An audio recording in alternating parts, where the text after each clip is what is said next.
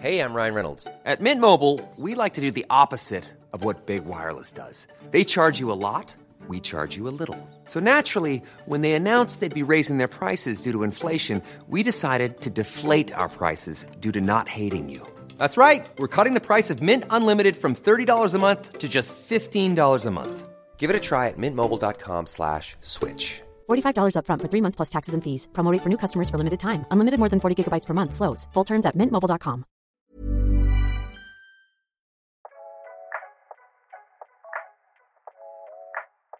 Bienvenue dans C'est le podcast de référence. Pour moi, le plus grand metteur en scène du monde, c'est la vie. Et je lui ai tout pompé. Quand j'étais enfant, ça me donnait de l'espoir dans le cinéma ou même dans l'art, quoi. J'ai envie de dire, mais d'où elle vient? Qui m'a soufflé? Qui a parlé? C'est de la transpiration, c'est beaucoup plus de la transpiration que de l'inspiration. J'adore l'idée que les mots puissent changer les choses. Il a influencé tout le monde, moi le premier, hein, mais vraiment. Le peu que j'ai appris, c'est que je préfère me tromper avec mes erreurs qu'avec celles des autres, ça c'est sûr. D'abord parce que je suis un passionné. J'aime les choses, j'aime brûler les passions les unes après les autres et j'aime les choses qui me procurent quelque chose, que ce soit une émotion, un plaisir, un sentiment. Quand on a envie de dire un truc, il faut plonger comme un fou et le faire, quitte à se tromper. Les amis, aujourd'hui nous recevons Timothée Hochet. Comment ça va Timothée? Ça va super. Et vous, ça va? Bah, Très ça bien, va. très, très Réveillé bien. par les travaux à 8h du matin, mais. Oui, euh, bon, ça c'est- normal, c'est Paris. Paris, quoi. C'est cool, ok. Nous ne plaignons pas du bruit si on est à Paris, mon cher. Non, non, non. Surtout pas ici. Euh, en tout cas, on a, on a- c'est un plaisir de te recevoir. Parce que déjà, je veux commencer. Moi, j'ai adoré Stéphane. J'ai envie de commencer par ça parce que euh, on est dans un truc qui s'appelle C'est quoi ta ref? Et euh, moi, je l'ai regardé avec ma copine. Et du coup, c'est devenu une ref pour nous. Oh, waouh. Quand on voit un chien, on dit, on dit Et c'est à toi le chien? Et ma copine me dit euh, Oui. Vous vivez là à l'année? Ah ouais, ouais. Ah bon? Ouais. Non, mais c'est juste que je suis organisé. D'accord. Donc là, t'as le...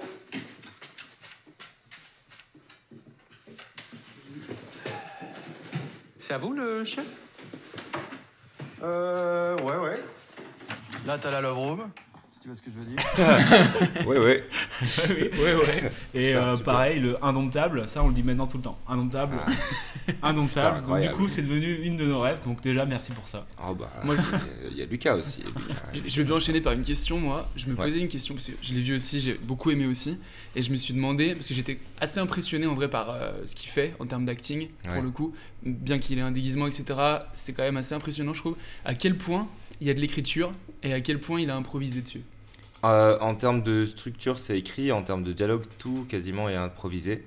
Euh, par Lucas et par Bastien qui jouent Tim. Ouais.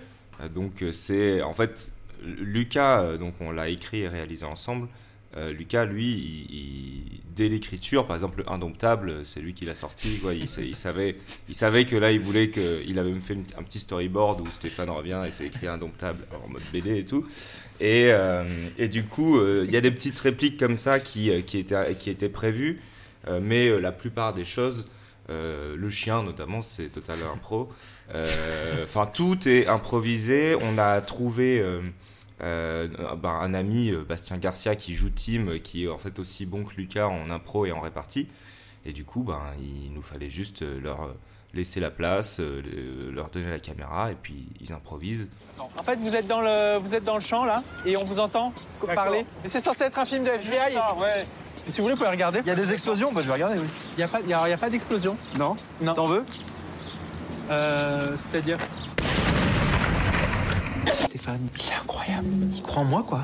Il croit en ma vision, il croit en mes talents. Je crois qu'il y a du potentiel. Voilà, des, des prises de 30-40 minutes. Ouais. Et euh, en fait, nous, on en sort ce qu'il ce qu'il faut pour le film. Mhm. Mais ouais, ouais, non, c'est c'est, euh, très impressionnant sur le tournage de voir à quel point ces deux-là, ils sont, ils sont très forts Ah ouais. et ils marchent, ils marchent trop bien ensemble. Ouais, il y a une sacrée alchimie qui la se dynamique, euh, ouais. Et, et- et tout de suite, euh, tout de suite, c'est, on a, quand on a fait des répètes, c'est, c'était né, quoi. Euh, Il y avait, euh, tu veux nous faire faire tourner un pornographe qui était aussi né en répète aussi. Et ça nous a fait Et moi, rire, le- le fait- le- le- ce qui me fait beaucoup rire, c'est un truc tout con, c'est le Stéphane en fait. C'est le fait que Stéphane. De soit- répéter tout- Tout le 12 temps. 000 fois Stéphane. Stéphane. Très Avec marrant, La voix ça. de Bastien, elle est parfaite. C'est vrai qu'il a une voix très- elle est super. Bon, du coup, toutes, toutes les personnes qui n'ont pas vu Stéphane, faut aller voir ne, Stéphane. ne- ne comprennent pas les refs. C'est vrai, il faut voilà. aller, du coup, Donc, euh, forcément. désolé pour cette introduction. Bah euh, non. Bon, ça, temps, ça peut nous t'a inciter à aller invité voir. aussi pour- Ouais. Euh, du coup, on- ça peut nous permettre d'enchaîner directement sur la catégorie acteur. Euh, on peut, on peut, tout à fait. d'acteur.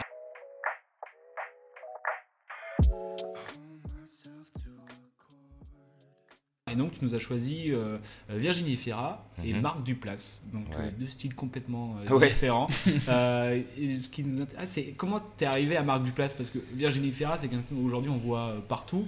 Euh, Marc ouais. on le voit pas tant que ça. C'est quoi le chemin que t'as fait pour arriver à Marc comment je suis tombé sur Duplass Euh, Je pense que c'était dans ma période. euh, J'avais une, une grosse période de film found footage euh, horreur. Et, et du coup, c'était, je pense, quand, quand- enfin, à la vingtaine, je devais avoir ouais, trouvé Creep. Je pense que ça a commencé avec Creep. Euh, qui est d'ailleurs une très grosse influence hein, pour euh, Stéphane. Hi! Oh, I'm sorry. I, I didn't mean to scare you. I'm assuming you're Aaron. Yeah, I'm Aaron. Nice to meet you. Joseph. Oh my god. Oh my god. This is gonna be a good day. euh, Creep 1 et Creep 2, qui sont deux films d'horreur sur Netflix, et qui euh, ont un peu ce côté aussi comédie euh, noire, euh, euh, euh, mélange avec euh, tout le temps, tu sais pas sur quel pied danser, et euh, Marc Duplass qui... euh, J'ai pris lui parce que c'est un peu de la triche, parce que c'est pas seulement un acteur, c'est aussi un scénariste, aussi Mhm. un producteur. Tout. Du coup, ça peut, enfin voilà, ça me permet un peu de, de- de parler plus de, de sa carrière et aussi de son frère, euh, puisqu'ils sont prod ensemble, Jay Mhm. Duplass et Marc Duplass. Et en fait, euh, eux, ils ont une. euh, Donc, euh, je les ai découverts avec Creep. Euh, je me suis dit, putain, c'est vachement bien et tout ça. Je J'avais pas capté qu'il faisait vraiment d'autres trucs. Pour moi, c'était juste un acteur. Et, euh, et ces deux films que j'ai beaucoup aimés, qui étaient euh, dans un style d'horreur que, que j'avais pas encore trop vu, euh, qui, qui, qui n'hésitaient pas à, à aussi tant aller dans la comédie que dans l'horreur, ben ça ça m'a donné envie un peu de creuser sur c'est qui ce Marc Duplass et tout.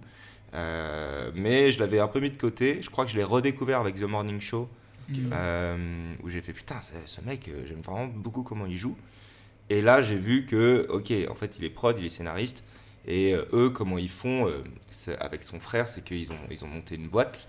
Alors déjà, le- le- leur success story est vraiment cool parce que ils étaient euh, tous les deux chez leurs parents, ils ont juste pris une caméra mini DV et ils ont fait un court métrage ensemble qui, qui est juste un mec qui essaie de, de, faire un, de, de faire un message, le message de son répondeur téléphonique, et en fait qui, euh, qui, qui fait une sorte de, de burn, de burn, euh, burn-out. Euh, pendant ce, ce truc-là. Donc ils ont juste fait un plan séquence, et c'est Marc Duplass qui joue, et ils l'ont envoyé à Sundance, et ils avaient rien, et ils ont gagné un prix, et à partir de là, ils ont commencé à, à faire plein de rendez-vous avec plein de prods et tout ça. Et, euh, et ce qui est super, c'est que ils, ils ont un livre qui s'appelle Like Brothers, que je conseille vivement, notamment la version euh, euh, audio, parce que c'est eux-mêmes qui la, qui la lisent. Du coup, ils rajoutent des cool. petites anecdotes et tout ça. Bon, c'est en anglais du coup, mais.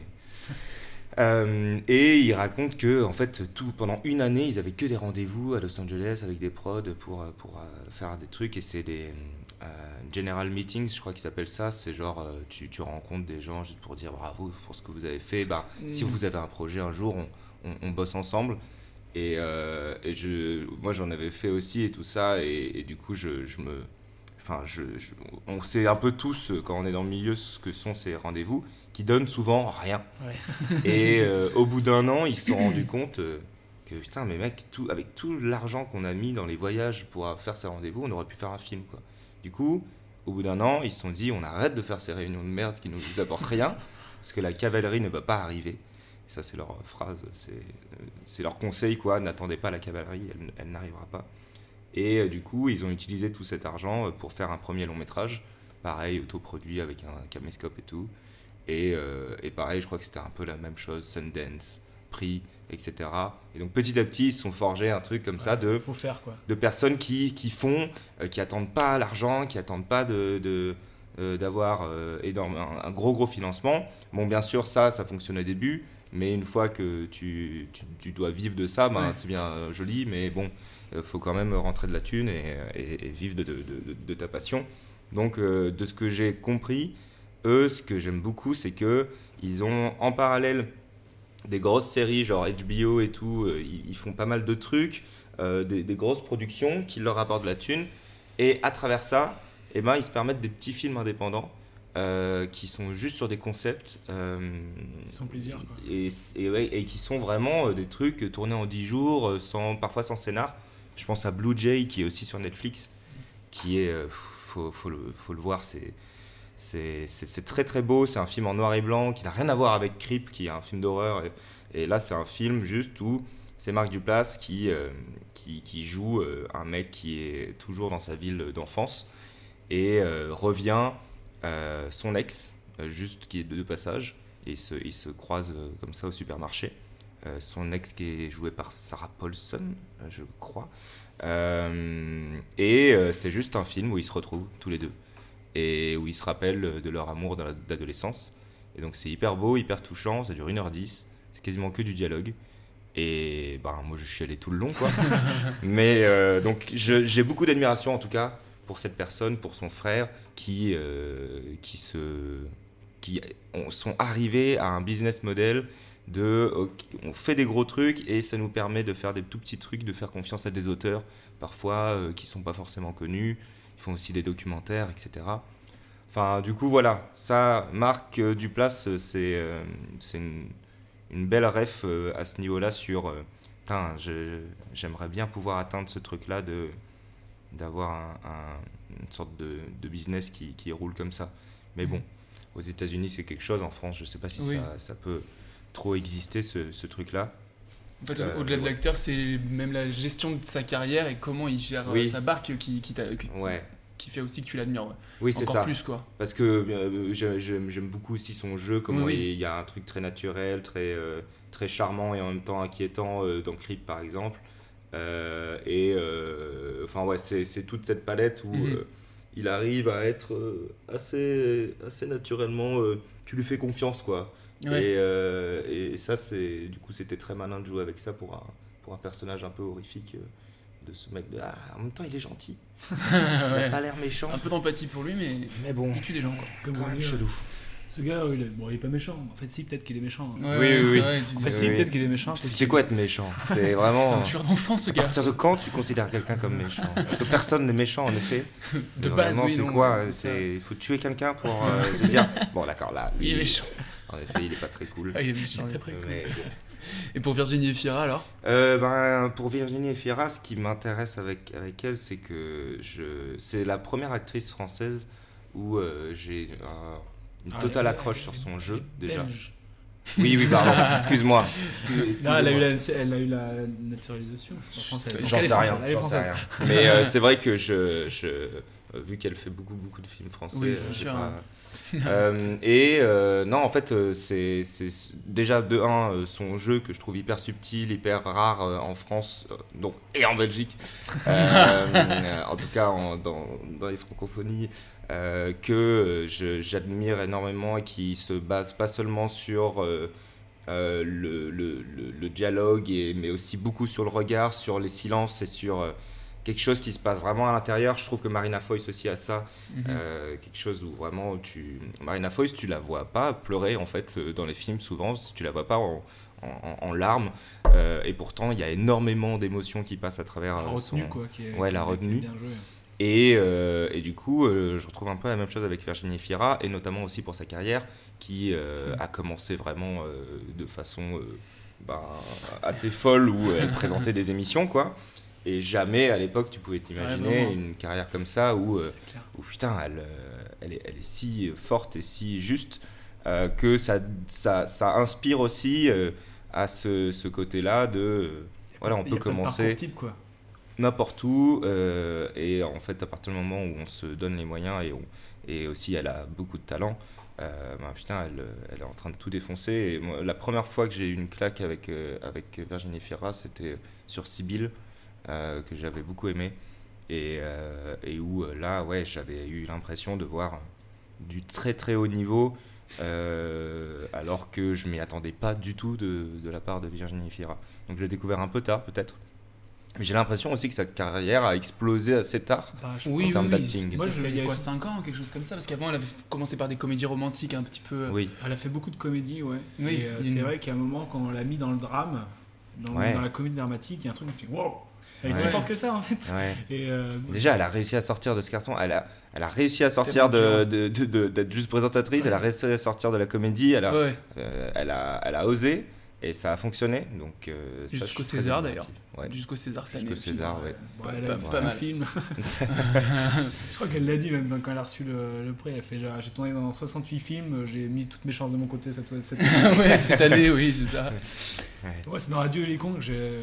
Parce que Mm. pendant un moment, j'étais pas spécialement fan. Parce que peut-être ce côté tout euh, comédie en fait. Et euh, je n'arrivais pas à voir la faille. Et c'est la faille, c'est un truc que j'ai- j'aime beaucoup voir.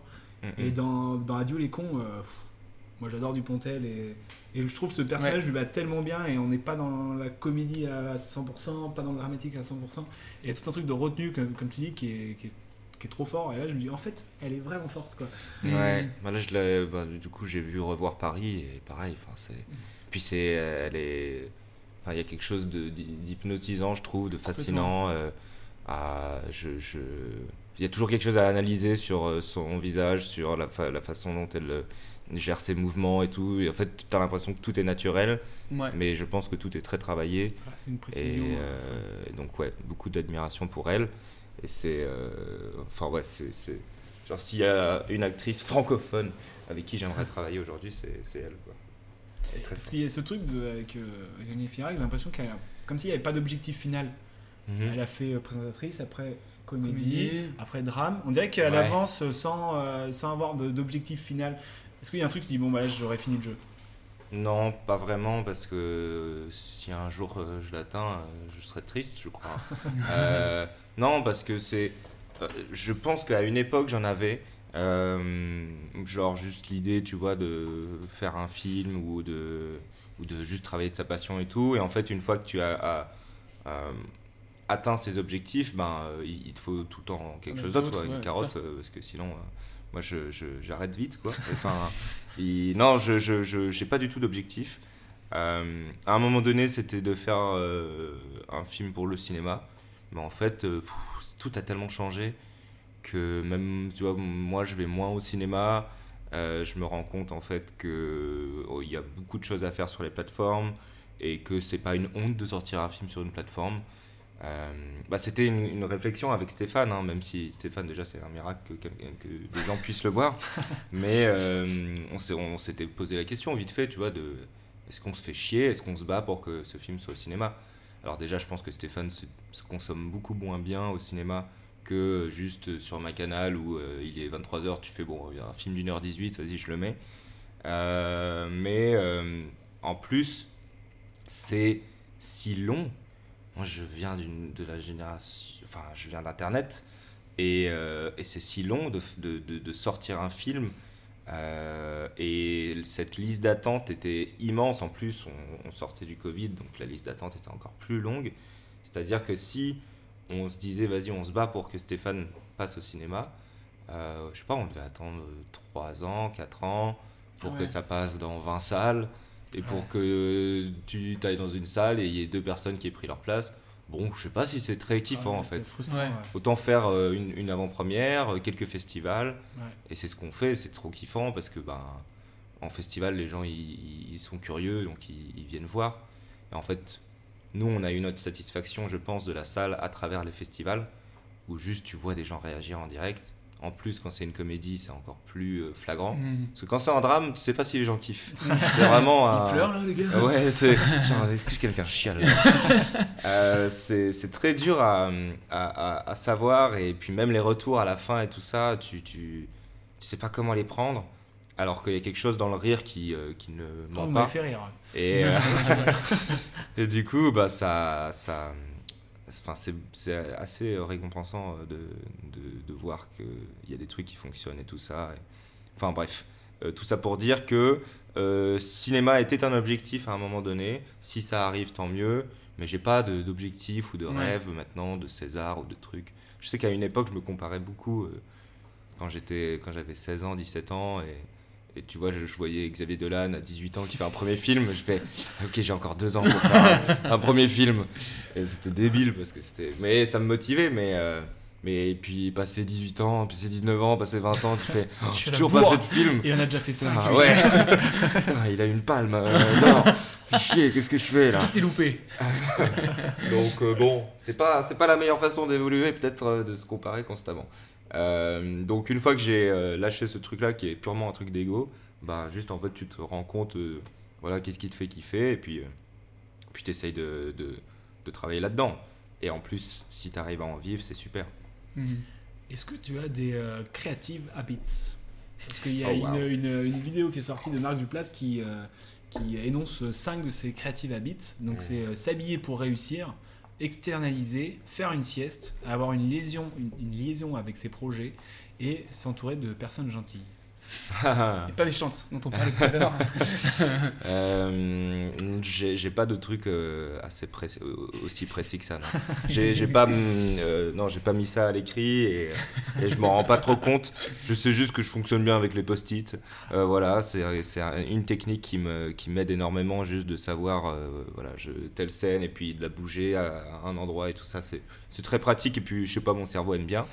Euh, mais sinon, euh, non, j'ai pas trop de euh, je sais que j'aime bien travailler sur plusieurs projets en même temps. Mhm. Euh, je crois qu'il en parle d'ailleurs du place de, de, de- de tromper un projet avec un autre projet. C'est exactement ce, Voilà. avoir une liaison avec ses projets. Oui, c'est ça. Avec, ouais. c'était, vivre, euh, vivre avec des projets différents. Pour, Ouais, c'est ça. parce qu'en fait, une fois que tu en as marre d'un projet, ben, tu vas voir un autre projet et puis, tu, puis ensuite tu auras, envie de l'autre à chaque fois. Euh, donc ça, ça, ça, ça marche plutôt bien. Euh, mais sinon, non, j'ai pas de, j'ai pas de routine d'écriture. euh, vraiment, je, non. En tant qu'auteur, tu, te fixes, tu, tu te une journée un peu. comment dire Est-ce que tu fais partie de ceux qui se disent quand j'ai de l'inspi, si c'est 4h du matin ou 2h ou n'importe, j'y vais Ou alors est-ce que as, tu te mets des petits trucs en disant Allez, là aujourd'hui par contre à 8h je dois m'y mettre parce que sinon. C'est plutôt ça. Ouais. Euh, là, mon agenda, c'est euh, tous les jours, je sais sur quel projet je vais bosser cette semaine. D'accord. Et, euh, et, et s'il y a quelque chose qui vient, je vais pas m'en empêcher de, Oui, oui, de bien le noter, mais, mais euh, non, c'est très. c'est voilà, j'essaie de faire des horaires fixes et. et de, à la fin de la journée, voilà, si j'ai pas réussi, tant pis. Il y a aussi ce truc-là de- d'accepter la page blanche et, et de ne pas se forcer à, à, à écrire un truc si Oui. rien ne vient. Mais après, ça, c'est peut-être un luxe aussi. Mais, euh, mais j'ai, je, voilà, j'essaye de, de, de me dire que tant que je prends. Si je prends pas de plaisir, j'y vais pas, quoi. Mhm. Voilà. Ah, Tu, culpa- tu te culpabilises pas derrière et tout. euh. Je culpabilisais beaucoup avant. Oui. Et en vrai, si j'ai toujours un petit truc, si je passe quand même une semaine sans avoir une idée, là je me dis merde, putain, euh, qu'est- qu'est-ce qui est en train de se passer? Et puis euh, je remets tout en question. Donc ça, ça arrive hein, des, des fois où, euh, où tu passes une semaine et puis tu es occupé à faire d'autres trucs et tu te rends compte que ça que- qu'il n'y a rien. Mais, euh, mais euh, je me rends compte aussi que avant, j'aimais beaucoup travailler seul.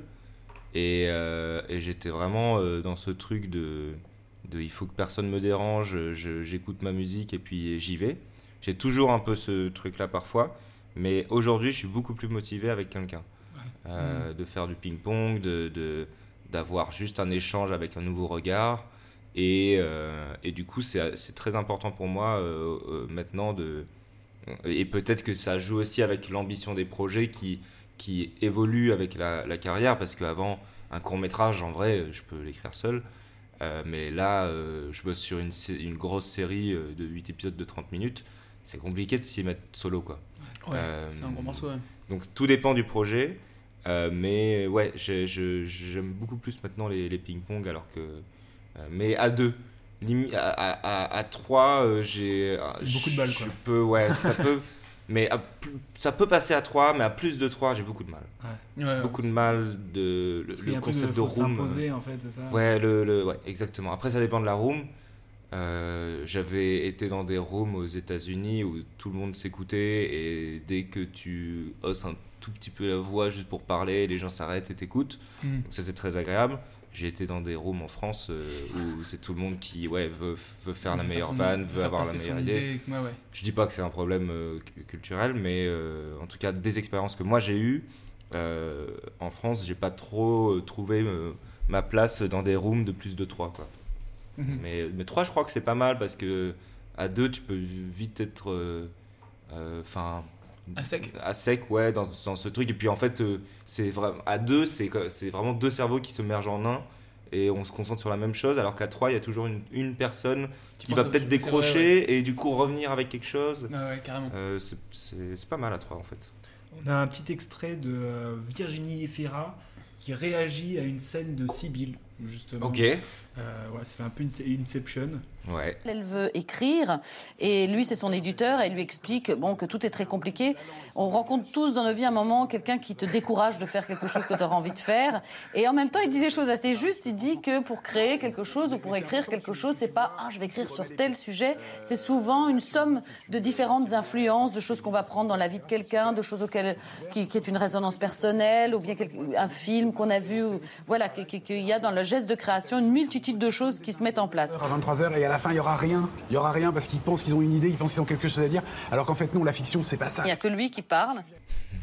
Et donc ma question c'est quand tu écris euh, quelque chose, quelle est ta part d'inspiration entre ce que tu prends dans la vie de quelqu'un, euh, ta résonance personnelle et les refs? Euh, bah putain, c'est. c'est- Oui, c'est c'est clairement un mélange de tout ça. Euh, dans la vie de quelqu'un, c'est compliqué, ça dépend à quel degré tu t'inspires de la vie de quelqu'un et euh, avec son accord ou pas aussi, parce que bon, euh, voilà, si. euh, si enfin, ça, c'est toujours. il y a des projets en fait où je commençais à m'inspirer de la vie d'autres personnes et tout, mais j'étais toujours un peu mal à l'aise Mm. à l'écriture parce que ben en fait pour eux c'est pas une c'est pas une narration quoi. c'est juste ce qu'ils sont en train de vivre et c'est pas forcément cool. Et du coup, euh, ça dépend. Si c'est de l'inspiration en mode fun, genre euh, quelqu'un te raconte une anecdote et puis euh, ça, j'y vois pas le problème. Enfin, une anecdote un peu marrante. Euh, si c'est vraiment de la s'inspirer de la personnalité de quelqu'un et des, des, des, des soucis psychologiques de quelqu'un, bon, ah, euh, en fait, il faut. En donnant le nom et Délicat de prénom. dire, Ouais, c'est ça. ouais, c'est- Délicat de dire à ton pote. tu me filer ta vie de merde, un peu, un peu compliqué, ouais. Donc, euh, je, je dis, ouais, sur ça, euh, enfin, forcément, mais ça devient peut-être de l'inconscient. Et puis, sinon, euh, euh, du personnel, il en faut toujours parce qu'il faut toujours se raccrocher. Enfin, moi, en tout cas, j'ai besoin de me raccrocher à quelque chose qui me touche. Donc, si ça me touche, c'est qu'à un, un moment donné, j'ai vécu ce truc-là.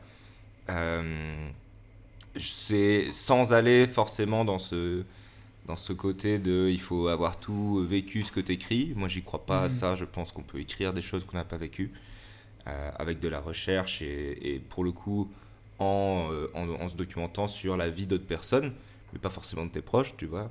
Ça Oui, peut être juste voilà regarder des documentaires, lire des livres, etc. Euh, là, je- je- je suis en développement sur une série euh, sur des flics. Je n'y connais rien. je n'y connais rien sur ces flics-là. Ça se trouve, la série ne se fera pas, je sais pas. Mais euh, du coup, ben, tu, tu bosses, tu regardes des, des- des trucs, tu regardes tous les, tous les films qui traitent du sujet que tu veux parler. Parce qu'il y a aussi ce truc-là de. Euh, mo- moi, j'ai pas envie de faire quelque chose qui existe déjà. Euh, donc, euh, donc, je regarde un max de films, de séries sur cet univers-là, même si je pense que sur les flics, j'en aurais pour toute une vie. Donc, euh, je peux pas, je peux pas vraiment tout faire. Mais avec la modernité aussi, du coup, bon, ça sert peut-être à rien de regarder une série des années 80 sur les flics, par exemple. Mm. Mais ouais, tout ce qui a été fait récemment, tout ce qui a été dit. Euh, en plus, ça, par- ça parle de bavure policière, donc c'est un sujet délicat. Comment tu le traites euh, Te renseigner sur euh, sur ce qui se passe du côté des flics, mais aussi du, de l'autre côté. Comment tu vas gérer ton point de vue.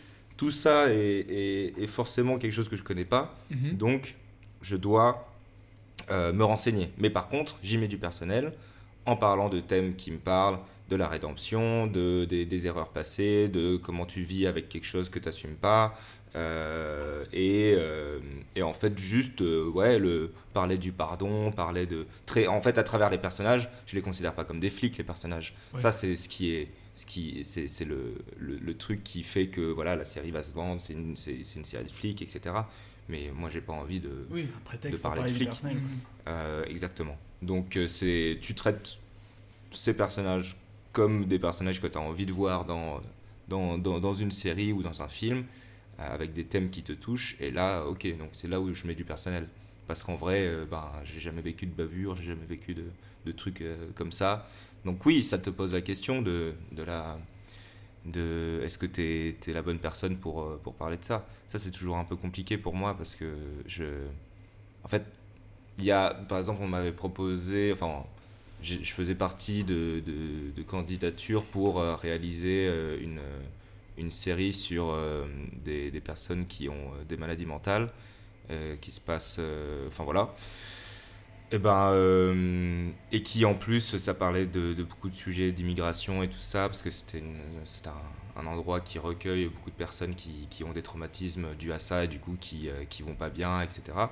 Bah, euh, là, je me, pour le coup, je me suis vraiment posé la question parce que le, la série, c'est son propos aussi. Donc, euh, quand le propos euh, euh, est, pas, c'est pas ton histoire ou t'es pas lié à ce truc-là, euh, c'est peut-être un peu compliqué de. Si le- pas le maîtriser, quoi. Ouais, c'est ça. Et de, là, euh, enfin, vraiment, euh, bon, heureusement, j'ai pas été pris, tu vois. Mais euh, si j'avais été pris, je me serais senti comme un imposteur, j'en suis sûr. Mm. Donc j'aurais eu beaucoup de mal. Donc, donc voilà, quand c'est une série sociale ou un film social, c'est com- c'est compliqué.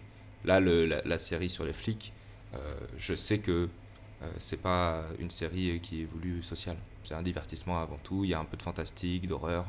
Donc euh, voilà. Mais euh, enfin bref, je sais pas si ça répond Oh, si, si, bien, très euh, bien. aux questions.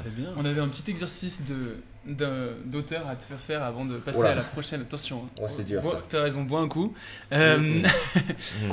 On voulait te faire pitcher un petit synopsis d'un film qui réunirait Virginie Efira et Marc Duplass en acteurs principaux. Je suis, déjà, je suis nul en pitchant mes propres films. Stéphane, je suis nul à le pitcher.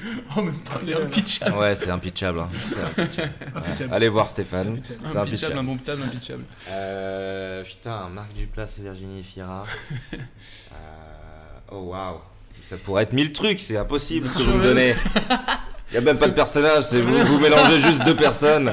Deux vrai. personnes qui n'ont pas de. Ah. Aucun lien. Et tu les dans quel film ensemble alors Le genre. Je les, euh, je, les, je les verrais bien dans, dans un. Ah, ils, ils iraient très bien dans une comédie un peu dramatique, romantique, je pense. Mhm. Euh, Peut-être un peu à la Blue Jay. Euh, un, un- une sorte de couple euh, franco-américain. Euh, Virginie jouerait euh, une Belge. Euh, et, euh, Dans et le du- synopsis, une Belge. Voilà, une Belge, hein, pas une Française. Et ce serait, euh, ah, ce serait un film sur une rupture. Et euh, Duplass serait. Je fais nulle part. J'ai rien, les amis. J'ai rien. Euh, mais en tout cas, ce serait très beau. Ce serait très beau. Euh, ce serait assez intimiste. Très pas bien. beaucoup, pas beaucoup de d'action. Ce serait beaucoup de dialogue. Et, euh, et tous les deux, ils auraient, euh, ils auraient vraiment. C'est Mariage Story. Je, je veux, Oui, je veux c'est faire ça, Mariage finalement, Story avec Efira et, euh, et Duplass. bien dans, une, dans une, un, un appartement vide. Ça Ouais. un appartement vide. Ouais, ok. Et Vas-y, on bitch. Je t'en On supplie. essaye de, de Je t'en comprendre supplie. s'ils sont séparés ou un truc comme ça. Ouais. exactement la même Voilà. chose. Ouais, Et là, sur les dialogues. Non, mais, moi, je mets le décor. Ah oui, ok. Tu essayes petit à petit de. Parce que tu sais même pas s'ils sont encore ensemble. Et tu sais pas si, si combien de temps ça fait. Tu sais même pas qu'ils ont un gosse. Le gosse, C'est ça, ça peut être intéressant de prendre l'action en cours, tu vois. Bam, ils sont en Ouais. train de s'engueuler, le film Ouais. commence, ils s'engueulent. Ouais, On sait un, pas qui un sont peu Malcolm l'autre. et Marie, mais. euh, Quelque chose comme ça, tout à fait. Ok, avec. Bah, euh, vrai, hein. Et en fait, c'est le souvenir de leur gosse qui est aujourd'hui adulte. Et euh, c'est euh, c'est ce que. En fait, c'est un film qui parle de euh, l'histoire que tes parents te racontent sur, euh, sur ce qui s'est passé quand tu étais gosse. Et là, c'est un film sur la séparation des parents, mais vu par l'enfant. Et du coup, il y a plusieurs points de vue.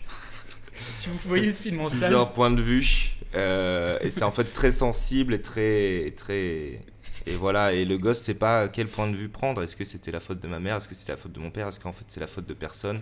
Et au final, la le- morale, le c'est que. De- C'est le Reichmann Alors- Jean-Luc Reichmann Parce que le gars a une Bon, tache de vin, me, gosse. me- me lance pas sur Jean-Luc, je l'adore. Euh, voilà. Ok, Et, trop euh, bien. Du coup, ça, ça parlerait un peu de l'amour, l'amour. Ouais. ouais, je pense que c'est pas mal. Cherche un Tu nom. vois Moi, je On cherche- a- Tout seul, j'étais pas ouf. Euh, à 3, tu vois, Puis à regarde. 3, on a, on a Moi, j'ai envie de réussi. dire un nom de film là. Il faut qu'on trouve le nom du film pour finir le petit truc. Euh, Baby and Belge. Baby and Belge C'est oui, c'est vendu. Je le vois très bien sur Netflix. Baby Euh, Belge. avec euh, belge, c'est avec le drapeau belge écrit.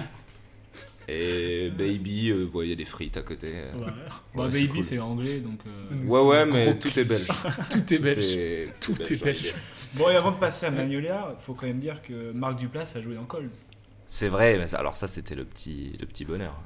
Mais après, euh, non, mais dit comme ça, oui, mais il a joué dans la version américaine de Oui, Coles, la version américaine. euh, sur laquelle je n'ai pas participé. Donc, euh, mais euh, c'est vrai que c'était, c'était un, un- un- un peu d'émotion de voir, de voir son nom euh, au générique. Et enfin, de, ouais, c'est, c'est, c'est con parce qu'au final, bon bah, il a, dans le- il vous a êtes dans le- sûrement. vous êtes dans le même générique? Et on est dans le même générique, donc ça c'est déjà pas mal.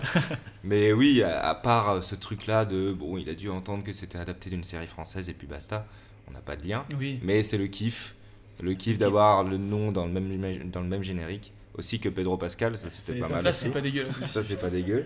Euh, non, c'est c'est marrant, mais c'est plus, euh, c'est très superficiel quand même, je trouve. Mais ça fait plaisir. Euh, ça fait très plaisir et c'est une porte d'entrée. euh, mais tu vois, on a, on a voulu euh, envoyer Stéphane euh, à, à Duplass.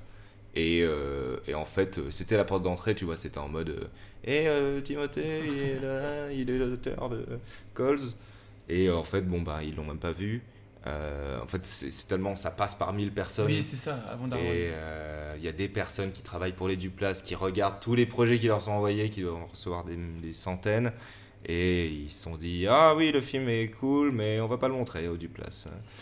et au final, là, on est sélectionné à un festival à Lyon. Et euh, le directeur du, du festival, à Onvouement, et le directeur du festival connaît Patrick Bryce, qui est le réalisateur de Creep.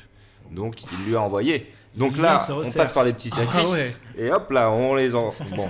Euh, mais, euh, mais voilà. Et euh, donc on, on attend. Enfin, il l'a envoyé. On va voir s'il a un retour. Si. Les, les liens se resserrent. Quoi. Les liens se resserrent Ils petit sont- à ils petit. sont coincés. Ils sont Euh, complètement- voilà. Dans un étau, les Duplass. Ouais, ouais, ouais. Bon, bah parfait. Euh, la catégorie acteur, actrice, on a fait un, on a, on a fait un, beau morceau. Euh, je te propose de passer au film.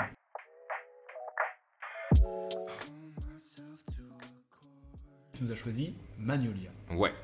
Alors, est-ce que tu peux nous. euh, ouais. Euh, La première question, c'est un peu pourquoi aussi, quand même. Ouais, mais Ouais. j'allais te demander de, de pitcher Magnolia pour. euh, Oh là pour là, savoir. Allez, oh vas-y, là là là allez, là. vas-y, c'est pour toi. Oh non, non. Oh, le non. cadeau empoisonné. je pitch Magnolia. Euh, c'est tellement. C'est c'est compliqué à, à pitcher, mais tu, en gros, c'est huit personnages, c'est un film choral euh, qui se passe à Los Angeles. Et euh, tu suis un peu huit personnages qui sont plus ou moins liés les uns aux autres, qui ont chacun des. euh, chacun et chacune des rédemptions euh, à, faire. Ça se passe sur une seule journée. Et en fait, c'est une journée où ça va être un peu le burn-out pour tous ces personnages. Et ils vont tous, à un moment donné, avoir un point de rupture qui, va, qui va leur faire prendre conscience d'un gros truc dans leur vie. Et aussi, et j'ai l'impression en fait que tout le film est une quête de pardon euh, euh, pour tous les personnages. C'est pas un boulot facile. Faut que je prenne les choses comme elles viennent et que je trouve la bonne solution. Parfois, les gens ont besoin d'un petit coup de pouce. Parfois, ils ont besoin d'être pardonnés.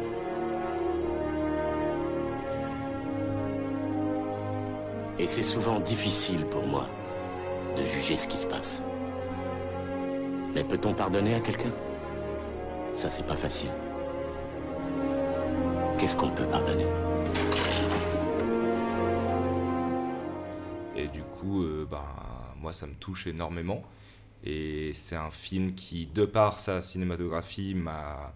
Enfin, c'est fou à quel point je vois ce, film qui a eu euh, une influence sur tellement, mais tellement de films aujourd'hui. Et, euh, Pour rappel, c'est un film de Paul Thomas Anderson. Oui, pardon. euh, Sorti en 99. Euh, j'ai failli mettre un t-shirt que j'avais, je me suis dit ça ferait trop.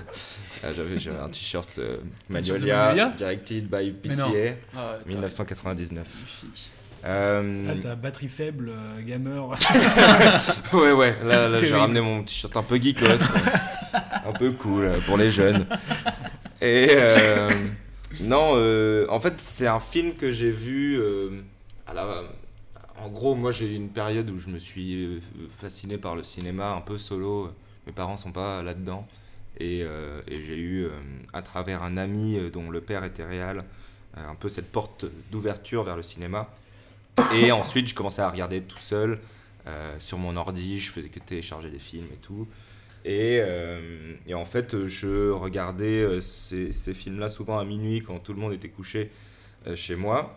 Et donc là, Magnolia, il faut savoir que ça dure 3 heures. Ah à minuit, t'as lancé un manuel J'ai lancé Magnolia à 3 heures en mode bon, là, je vais me coucher, je regarde juste le début. Et le début m'a tellement pris. euh, D'ailleurs, j'adore cette séquence d'introduction est avant, le générique euh, qui parle du destin et de est-ce que les choses, est-ce que tout ça, tout, tout, ce qui nous arrive n'est qu'une coïncidence ou est-ce que tout est lié Et ce, ce film parle aussi de ça. Et euh, introduction qui n'a rien à voir avec les personnages du film, qui est vraiment, euh, euh, vraiment un, un prologue. Et là, j'ai été accroché. Euh, le générique se lance, musique. Je fais Ah, je suis parti pour 3 heures là, je crois. Donc je vais finir tard. Et j'ai été scotché par, par ce film-là. J'ai vécu une expérience incroyable qui m'a énormément touché sur, sur beaucoup de sujets. Euh, il est long, ça c'est vrai. Euh, je sais qu'il peut y avoir des moments de longueur et tout ça. Mais c'est passé très vite pour moi.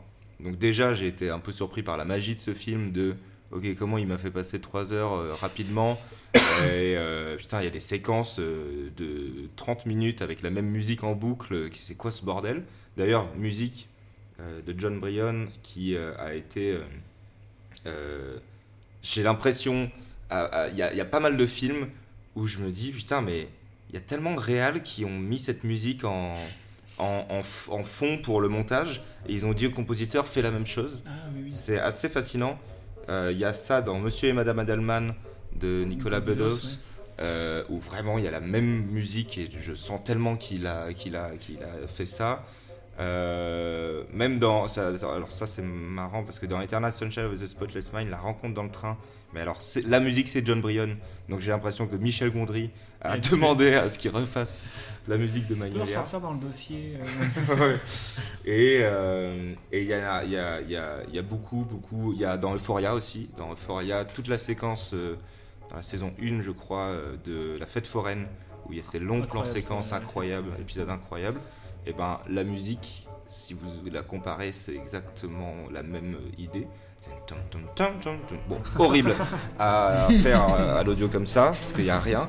Mais bref, c'est- en fait, c'est- des longues séquences où euh, cette musique lie tous les personnages en- en- en- entre eux. Et euh, c'est un peu la magie de, de ce truc-là. Les plans sont fous. Dans, la caméra est très dynamique aussi, ce qui aide, je pense, beaucoup. Euh, il y a beaucoup de mouvements de caméra, beaucoup de filaires, de, de travelling très rapide sans raison. Tout était vraiment une, une nouvelle cinéma- cinématographie que je connaissais pas du tout parce que c'est le premier film de PTA que j'ai vu. Et, euh, Belle porte d'entrée. Et très belle porte d'entrée. et alors, d'ailleurs, c'est marrant parce que juste après, j'avais vu Be Blood. Et, Autre- euh, autre et autre ambiance totale, et je m'attendais tellement à un Magnolia que j'ai pas du tout aimé, Ah ouais? Alors que je l'ai revu après, c'est chef-d'œuvre. Euh, mais vraiment, j'étais là, je veux revivre la même chose, quoi, comme un gosse. Et euh, non, c'était pas du tout la même, la même idée. Euh, D'ailleurs, ce qui est génial avec ce, ce réal, c'est que chaque film est très différent et, et pourtant il a quand même une, petite quoi. littérature. euh. En fait, c'est un des premiers films où euh, j'ai compris la littérature cinématographique et le sens des plans et le sens des, des- de la composition, de la lumière et, euh, et tous tous ces éléments, la musique, etc., qui sont liés tous au scénario et qui sont juste là pour euh, pas accompagner ce que tu sais déjà de ce qu'il y a à l'image et au jeu. Ça apporte quelque chose en plus. Ça, c'était peut-être la première fois où je, je sentais que, ah, en fait, euh, ça- là, tout ce que je vois à l'image, si j'avais juste les dialogues, ce serait pas du tout les mêmes infos que si j'avais pas la musique, etc. La musique apporte quelque chose d'autre. Elle apporte de la tension alors qu'il n'y a, pas chose Ouais, il à faut pas que ton personnage dise a- euh, je suis malade. on Ouais. le voit malade, euh, en train de, de- en étant malade dans un plan où il est à l'hôpital quoi. Ça fait tout Oui, le- oui. Oui, oui. Faut que tout ce qu'il apporte, ça apporte. euh, Ouais. Et, euh, et du coup, euh, ben, enfin, on va pas forcément parler en, en détail du film, mais il y a, il y a, y a Est-ce que un- un, personnage qui te, qui te touche plus que d'autres? Euh, Tom Cruise. Tom Cruise dans, dans, dans le film euh, m'a beaucoup touché. Je trouve ça génial ce point de départ. En plus, il amène un peu d'humour. Ouais. Euh, il, est, il commence euh, vraiment, c'est un coach en séduction hyper sexiste et tout ça. Et, euh, et qui a extrêmement confiance en lui. Mais petit à petit, il se déconstruit dans le film. Et l'évolution de ce perso me, me rend dingue. Et Julianne Moore aussi. qui, enfin, tous les personnages en fait ont un, ont un- ont un- ont une sorte de, de truc un peu non révélé en eux qui Une va façade, exploser une quoi. façade qui- ouais. qui se fissure. Et je trouve ça trop bien parce que je crois que j'adore les films où les gens pètent un câble. Et là, j'en ai 8 quoi. Donc, euh, c'est super, ça parle de tellement de sujets à la fois. Euh, même de, de- je l'ai revu récemment là et ce truc de l'exploitation de gosses euh, dans un jeu télévisé Ça, c'était. Ouais. et c'est tellement euh, enfin avant-gardiste j'ai l'impression j'allais dire, j'allais dire, c'est hyper actuel, alors qu'en Ouais. fait, le film, il a 20 ans. oui, Enfin, 20 il a vu ce qui se passait sur YouTube avant. Mais c'est exactement ça. Ça existait quoi à l'époque, mais le mettre en avant à ce point-là et, et le, en parler avec une telle justesse, ce manque d'amour face à, à des parents qui te mettent trop de pression parce que t'es- tu dois être le meilleur à un jeu, euh, ben on peut en fait le retrouver aussi ouais, aujourd'hui sur les réseaux. à, euh, tu, dois, euh, tu dois réussir, tu dois être un influenceur. bon, c'est différent aujourd'hui, mais, mais c'est un peu la même idée. Et, et puis, ouais, et puis bon, il y a la fin, hein, mais on va pas en parler, mais c'est aussi un truc qui. Je me rappelle que quand je l'ai vu, c'est- ça redescendait pas, mais j'étais un peu en mode, ok, bon, il va où là? Que se passe-t-il, ouais Et il y a cette fin, cette 20-30 dernières minutes, je sais plus, peut-être 20 juste, euh, qui est un petit twist qui vient de nulle part. Ah ouais, Ouais, c'est exactement ça. Littéralement que- du ciel. Je voulais, te faire, euh, je voulais te faire rebondir euh, sur ça justement, sur cette fin, parce que je trouve que le film, du coup, pendant deux heures et demie, il est entre guillemets réaliste, dans le sens où il n'y a rien de fantastique, il n'y a rien de surréaliste, et donc il se passe quelque chose de complètement euh, Ouais. surréaliste. Et euh, je trouve que c'est pour ça que la scène marche. C'est parce que si ça avait que, été que des dingueries pendant tout le film, on se serait dit, ok, d'accord, Ouais. là d'un coup il nous fait ça, Oui, ça oui, n'a pas de oui. sens. Là, tu, y- tu y vois ce que tu as envie, parce qu'en plus, il te l'explique pas. Je Non. trouve que c'est hyper intéressant parce qu'il il va pas derrière mettre une scène de journal euh, télévisé en disant Regardez ce qui s'est passé hier à Los Angeles. Tu Mhm. vois, c'est juste ça, on te le donne, fais-en ce que tu as envie. Ouais. Et euh, est-ce que ça a pu t'inspirer, toi, pour des projets à toi? Parce que je trouve, par exemple, dans, dans Stéphane, sans divulguer la fin, il y a quand même trois minutes à la fin, on se dit Ah, ok. Mhm. Autre ambiance, et du coup, truc surréaliste ou presque. Alors que euh, pendant, euh, bien que le personnage de Stéphane soit un peu. voilà, Ouais. mais ça reste plausible, entre guillemets. Oui, oui, oui. Euh, bah, je pense que ça, ça, c'est pas forcément une, une ref en soi cette fin de, de Magnolia, mais c'est plus, euh, ça a été peut-être un, un des premiers trucs où ouais, euh, il y a quelque chose qui n'est pas explicable qui arrive et pourtant qui me touche. Et ça, j'ai trouvé ça fou parce que j'ai été ému devant cette- cet événement qui en fait lie tout le monde et, euh, et qui, comme tu dis, euh, n'a pas de sens.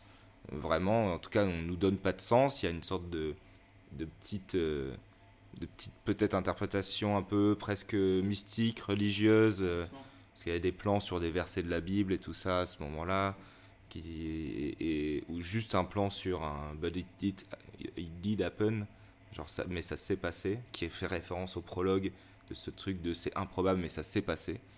En fait, je pense que le prologue est lié à, à tout ça aussi, il nous Oui, amène ce truc-là de il se passe des choses folles, est-ce que est c'est lié. est-ce que tout est lié ou est-ce que c'est juste une coïncidence? Et en effet, libre à vous euh, de, de- de vous faire cette interprétation. Euh, là, avec Stéphane, je ne veux pas dire que qu'on était dans, ce, il dans a- cette il réflexion folle, mais de fin ouverte, quoi. Comme Oui. euh, dans beaucoup d'épisodes de Calls, Ouais. dans Stéphane, c'est de la fin ouverte. Et genre, pareil dans. Man- dans Magnolia, sur un film de 3h30, Ouais. on nous met quand même une fin ouverte. 3 heures, 3 heures. Trois- Attends, ne, ne rajoute pas 30 minutes. 3h08. 2h90, 2h59, je crois. Euh, C'est un film de, de, trois- de plus de 3 heures. Et on nous laisse quand même sur une fin ouverte. Quoi. Oui, ben ça, ouais, de ouf. Alors euh, c'est marrant parce que je l'ai jamais conscientisé et tout ça, mais peut-être que en effet ça m'a marqué euh, à, à ce point-là. Euh, après, je sais que dans l'horreur, par exemple, il y a aussi Blair Witch qui m'avait beaucoup marqué, où, où je me disais, putain, en fait, euh, c'est quand même mieux d'imaginer les choses, quoi. Mhm. Euh, Ouais, et, euh, et oui, euh, Magnolia aussi, dans ce, dans ce truc-là d'interprétation. Donc peut-être que ça a juste accentué ce truc de, ok, je suis très sensible à, à en fait, ce, que, ce qui n'est pas forcément expliqué, expliqué et explicable, sans non plus rentrer dans un bourbier où tu te fous de la gueule des gens.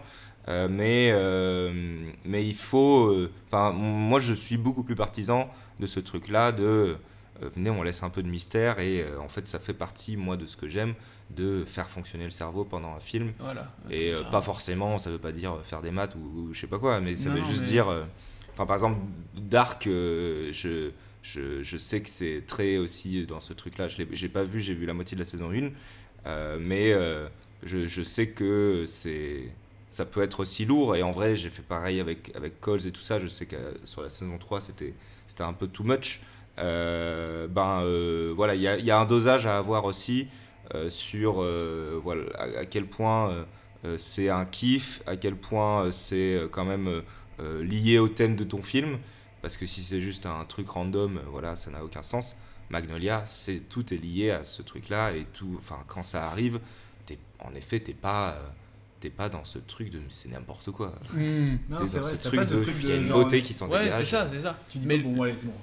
l'équilibre- il est hyper fin, tu vois, je trouve. En fait, ce, que, ce qui ressort de ce film pour moi, c'est qu'il y a une grande liberté dans ce qu'il fait, en fait. C'est-à-dire Oui. qu'il n'y a plus de trucs de il faut faire ça, il faut faire ci. Carrément le dernier plan, alors que ça s'est jamais passé comme ça, on va pas dire quel personnage, mais le tout dernier plan, Mm. il y a un regard caméra, tu vois, Mm. et c'est fini. Ouais. Et je veux dire, Ah, il me il marque y a aucun. Frisson, d'ailleurs. Il y a Ah, il aucun. marque, euh, Ah bah il fait des frissons parce qu'en fait euh, ils ont jamais regardé les caméras les, Oui. les acteurs de... et puis là ils regardent et c'est fini et tu fais Ouais. qu'est-ce qui vient de se passer? Mais en plus, c'est parfait parce que c'est ça, ça, c'est sur le drop de la chanson. Tout à fait. Et, et ça dure euh, vraiment une seconde, Une même seconde. pas. Quoi. Ouais. Et alors que bon, les regards fin, fin de film et tout ça, moi des fois ça me saoule. Bah là. Ouais, ça euh, peut vite être un, un- Ouais. un quelqu'un qui saute et arrive sur l'image.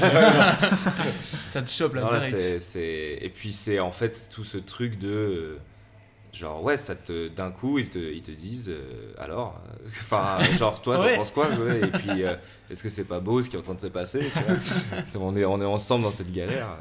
euh, et, et puis, même tout. D'ailleurs, c'est marrant parce que. Oh, non, mais là, on, on va parler trop en détail de cette fin. Non, mais passons. mais. euh, Dans, dans il y a une phrase que t'aimes bien, il me semble, c'est euh, on a peut-être fini avec le passé, mais le passé Oui. n'en a jamais fini avec nous. Oui. Est-ce que c'est une thématique qui, euh, que, que, t'aimes bien? Ouais, je crois, ouais. C'est marrant parce que j'avais mis cette phrase en ref dans un, dans un dossier pour Calls, saison 2. Mais je l'ai lu donc. Et, euh, c'est pour ça. Et, euh, et en fait, euh, ils ont mis cette phrase euh, parce qu'ils pensaient que c'était moi qui la disais alors que c'était une ref. Mais bon, du coup, ils l'ont mis euh, dans le dossier de presse. Donc c'était marrant. Mais non, mais oui, ben, en, en fait, c'est ouais, je sais pas pourquoi vraiment. c'est quelque chose qui me parle beaucoup, mais il y a quelque chose qui me touche profondément dans dans, dans le un personnage qui n'est pas lisse et qui n'est pas qui a toujours quelque chose enfou- enfoui en lui. Et quand c'est enfoui ça vient du passé. Euh, donc euh, je crois que c'est un peu lié à ça parce que les personnages lisses qui ont pas de défauts ça me fait chier. Et, euh, et même tu vois qui ont des défauts juste il est en retard moi ça me fait chier. Moi je, je, je suis un je suis intéressé par ce truc de ou alors même qui En- qui, en qui a rend- pas fait d'erreur mais qui a des traumatismes dans, dans, dans le passé ou des trucs qui genre là il y avait un j'ai pas tout vu mais la série de Xavier Dolan sur Canal Ah oui, Laurie Gaudreau, ouais. Euh, ouais vous avez vu vous Ouais. en entier c'est vous avez kiffé Ouais, moi j'ai kiffé. ouais. Moi- j'ai trouvé que les deux premiers épisodes étaient hyper euh, bien parce qu'ils te catchaient Ouais. vraiment. Et au, bout d'un moment, j'ai trouvé que ça s'essoufflait un peu. Ok. Euh, Parce que tu vois quand même la fin arriver. C'est impossible de pas voir la fin Ok. arriver, ouais, pour moi. Bon, j'ai- Mais c'est cool quand même parce que c'est Xavier Dolan et c'est très bien. euh, Moi, je trouve ça par contre très bien réalisé. Et bien sûr, Ouais. 50 000 idées de cinéma derrière, donc c'est toujours très cool. ouais ouais Mais scénaristiquement, voilà, je trouvais que ça soufflait un peu. Mhm. Moi, je- Bah. Euh, bah, ça me fait penser à cette du, scène euh, passé, euh, je trouve que ça rentre aussi dans une dynamique de fin ouverte. Euh, la fin ouverte, on s'imagine ce qui va se passer après. Et j'aime beaucoup aussi ce truc de qu'est-ce qui leur arrivait avant. quoi. Mhm. J'aime bien que le film, ça soit juste une photo de l'instant présent. Et que après nous, on s'imagine ce qui va se passer après et ce qui va se passer avant. Quoi. Ouais, ouais, ouais, totalement. Et ça peut même être juste une idée, tu vois. T'es pas obligé de développer ton perso. Enfin, il y a- il y a. Dans Magnolia, au final, c'est un peu un thème par personnage et il va pas non plus euh, euh, inventer euh, mille facettes de- du, du personnage. C'est en fait c'est assez simple. Dans c'est ça qui est génial, c'est que c'est très lisible à chaque fois. Chaque personnage, tu fais bon bah voilà cette personne euh, a ce mélanges pas, problème, ouais. etc. Et et ça va pas dans tous les sens. Et juste avoir un truc à, à creuser un peu. Euh, qui, euh, que cette personne essaie de cacher, c'est toujours intéressant, même si au final ça apparaît pas dans le produit final. Euh, je trouve que c'est toujours cool de l'avoir et C'est le côté actif du spectateur. Quoi. Ouais. Qu'est-ce qui, pourquoi il est comme ça? Ouais c'est ça. Et, et en, en fait, même si c'est pas censé être une quête, genre vraiment pour le spectateur en mode euh, oulala il faut trouver ce qui s'est passé dans son passé, en fait juste ça va le nourrir et je trouve que ça va juste le rendre plus attachant et plus humain d'avoir quoi. ouais et euh, et juste parce que je pense que tout le monde se reconnaît dans ce truc là de on- enfin la faille quoi comme tu Mhm. disais euh, d'avoir un truc où ok ça c'est sa faille et bon sans que ça soit un, un flic euh, qui a un problème avec l'alcool euh, où euh, ça c'est un peu vu et revu mais euh, toujours avoir un petit un, un petit truc comme ça à développer Enfin, je pense que la transition, elle, elle est toute faite parce que, Carrément. euh, avec euh, Lindelof, c'est Ouais, les bah, séries ouais. qu'il a faites, c'est beaucoup aussi cette euh, thématique. oui Donc, euh, je te propose de C'est passer. en boucle, à là, on est en boucle, Damon- hein, ce- je te propose de passer à Damon Lindelof.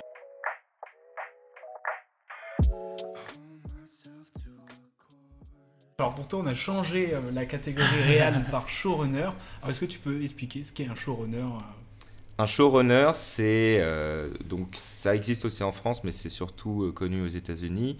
Euh, c'est une personne qui doit s'occuper de la direction artistique euh, d'une série de A à Z, euh, mais qui n'est pas forcément réalisateur, ni même parfois scénariste. Ça peut être juste quelqu'un qui est tout le temps là dans les rooms d'écriture. En fait, c'est sa série. C'est, enfin, voilà, c'est, cette personne qui, euh, chef d'orchestre, comme tu dis. Et donc, euh, Damon Lindelof est le showrunner, entre autres, de Lost, de Watchmen et de The Lef- Leftovers. Tu les as tout vu Oui. Euh, ouais. Aimé- adoré les trois.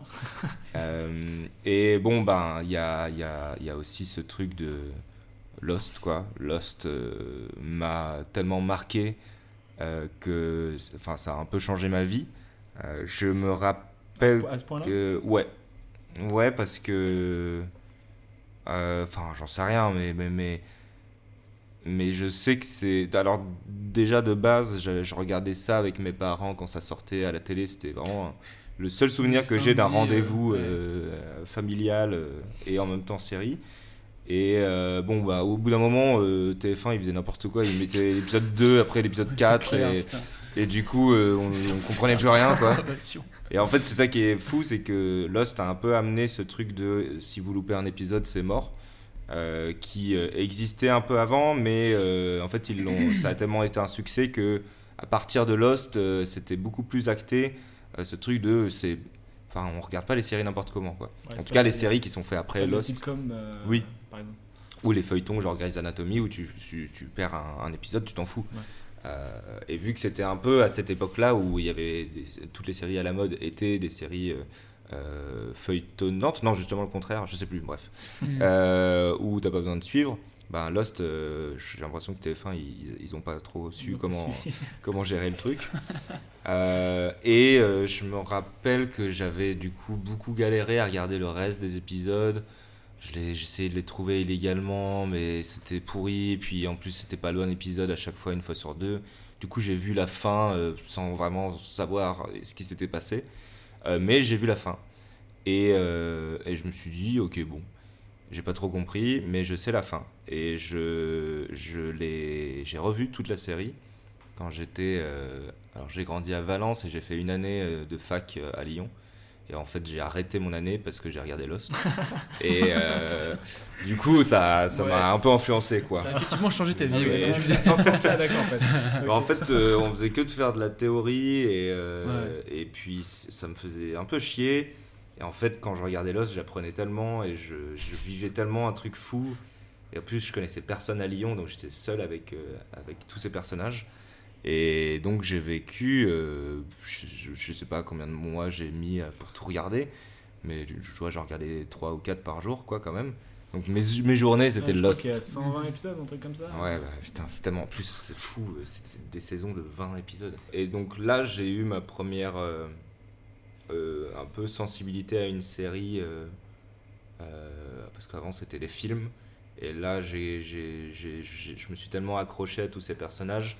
Et en fait, j'ai commencé. C'est peut-être la première série où j'ai commencé à analyser le travail d'écriture et euh, comment ils avaient fait ça. Et en fait, euh, comment ils arrivent à me surprendre et, euh, et aussi amener une sensibilité parce que Lost c'est une série qui est très sensible au final on a vraiment des sujets assez profonds et, très développés justement dans ce truc de, de rédemption de passé Bah, on est constamment dans le passé avec Lost ces, ces- vies euh, du, passé. Est-ce que à quel point on s'en rattache euh, toutes ces thématiques de, nouvelle vie, qu'est-ce qu'on fait de cette nouvelle vie? Est-ce que on, se détache justement de tout ce qu'on a vécu? Ou est-ce que euh, enfin qui on est quoi? Chaque per- personnage se redemande et se redéfinit sur l'île.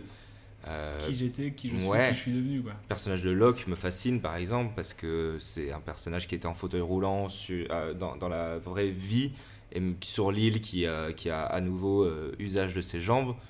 Et euh, tout le pitch de la série, c'est il faut partir de cette île. Et en fait, à un moment donné, bah, Locke, lui, il dit non, je veux pas partir de cette île. et, là, d'un coup, en tant que spectateur, on t'a tellement pitché que c'était vraiment il faut partir. Oui, c'est le but du jeu, et en fait, c'est ouais. tellement malin de.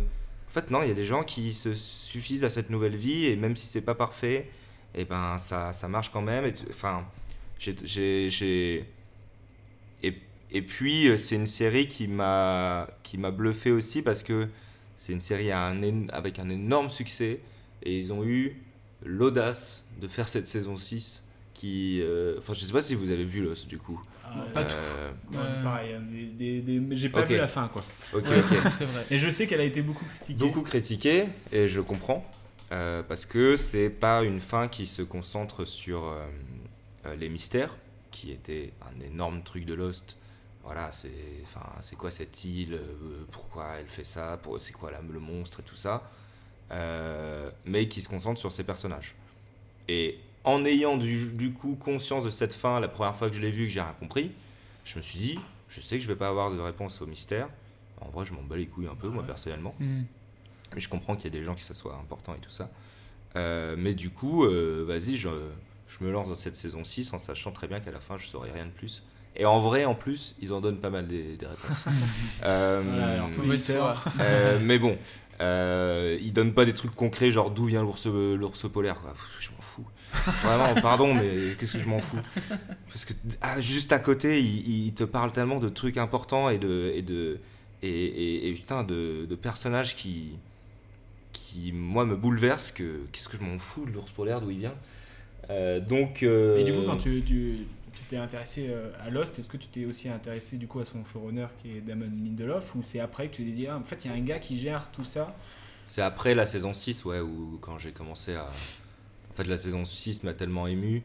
Et, euh, et euh, parce que les, les cinq premières saisons sont, sont très cool et tout ça, mais ça reste du. du divertissement avec beaucoup d'émotions. J'ai beaucoup pleuré devant cette série et tout, donc beaucoup de, de sentiments et de complexité humaine et de beauté humaine. Euh, mais euh, c'est la saison 6 qui m'a fait dire Ok, attends, mais là, il y a un mec qui est fou, qui, qui prend la, la série la plus grosse du moment Ouais. et euh, qui fait euh, un truc hyper spirituel pour la fin et qui n'apporte pas grand chose en termes concrets, mais il va, il, va, il, va, il va se faire tuer. Et du coup, j'ai trouvé ça trop bien comme risque. Déjà trop bien que la chaîne ait accepté, quoi. Je comprends pas comment ils ont, ils ont fait.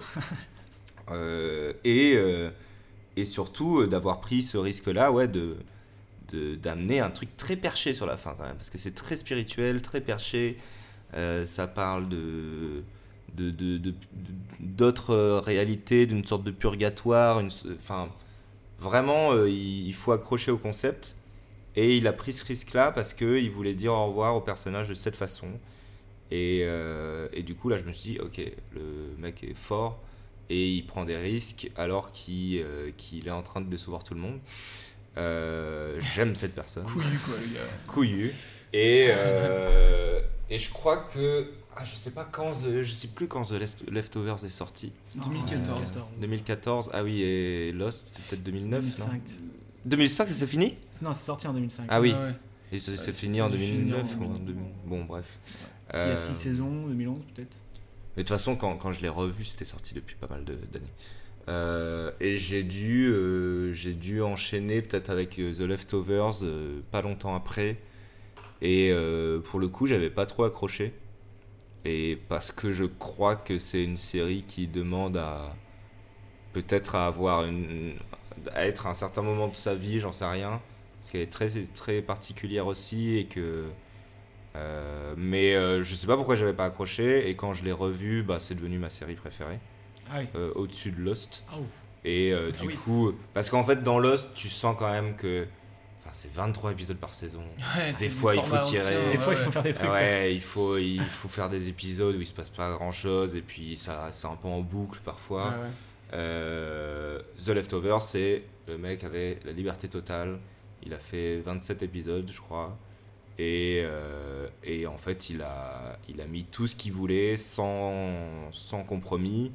Euh, avec euh, ce truc-là de, de dire dès le début, il n'y aura pas de réponse. hein. Il y, a, il y a 2% de la population qui est disparue, c'est tout. En fait, cette série parle du deuil. Ouais. Calmez-vous bien. Euh, il va pas y avoir un autre monde. euh, on Du va coup, jamais voir j'ai- l'autre J'ai commencé The Leftovers et euh, première, euh, première scène, t'es en chialade totale. Mmh. Parce que c'est c'est justement cette scène de disparition où il se Oh là passe là, pas rien. Et alors on nous donne ça après, on fait bon, ça va être ça, qu'est-ce qui Ouais. se passe? Et en fait, on se concentre juste sur une ville et c'est- vachement bien. J'aime bien le concept.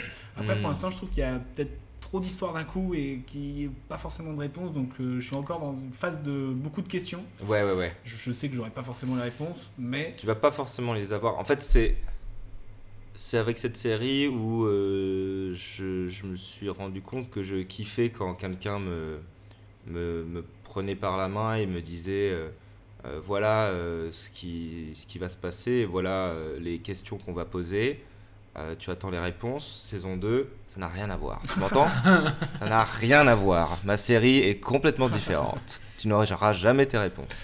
Et je comprends que ça soit chiant pour certaines personnes, mais moi j'adore parce que ben, du coup, oui, tu as un, un petit truc de frustration qui, qui passe assez rapidement parce qu'en fait, juste, tu- je m'attends, je sais jamais à quoi je vais m'attendre. Ah ouais, ouais, ouais, c'est clair. Ça, j'adore ce- cette sensation-là. et puis il n'y a pas tout le temps des réponses dans la vie. Oui, et puis voilà quoi.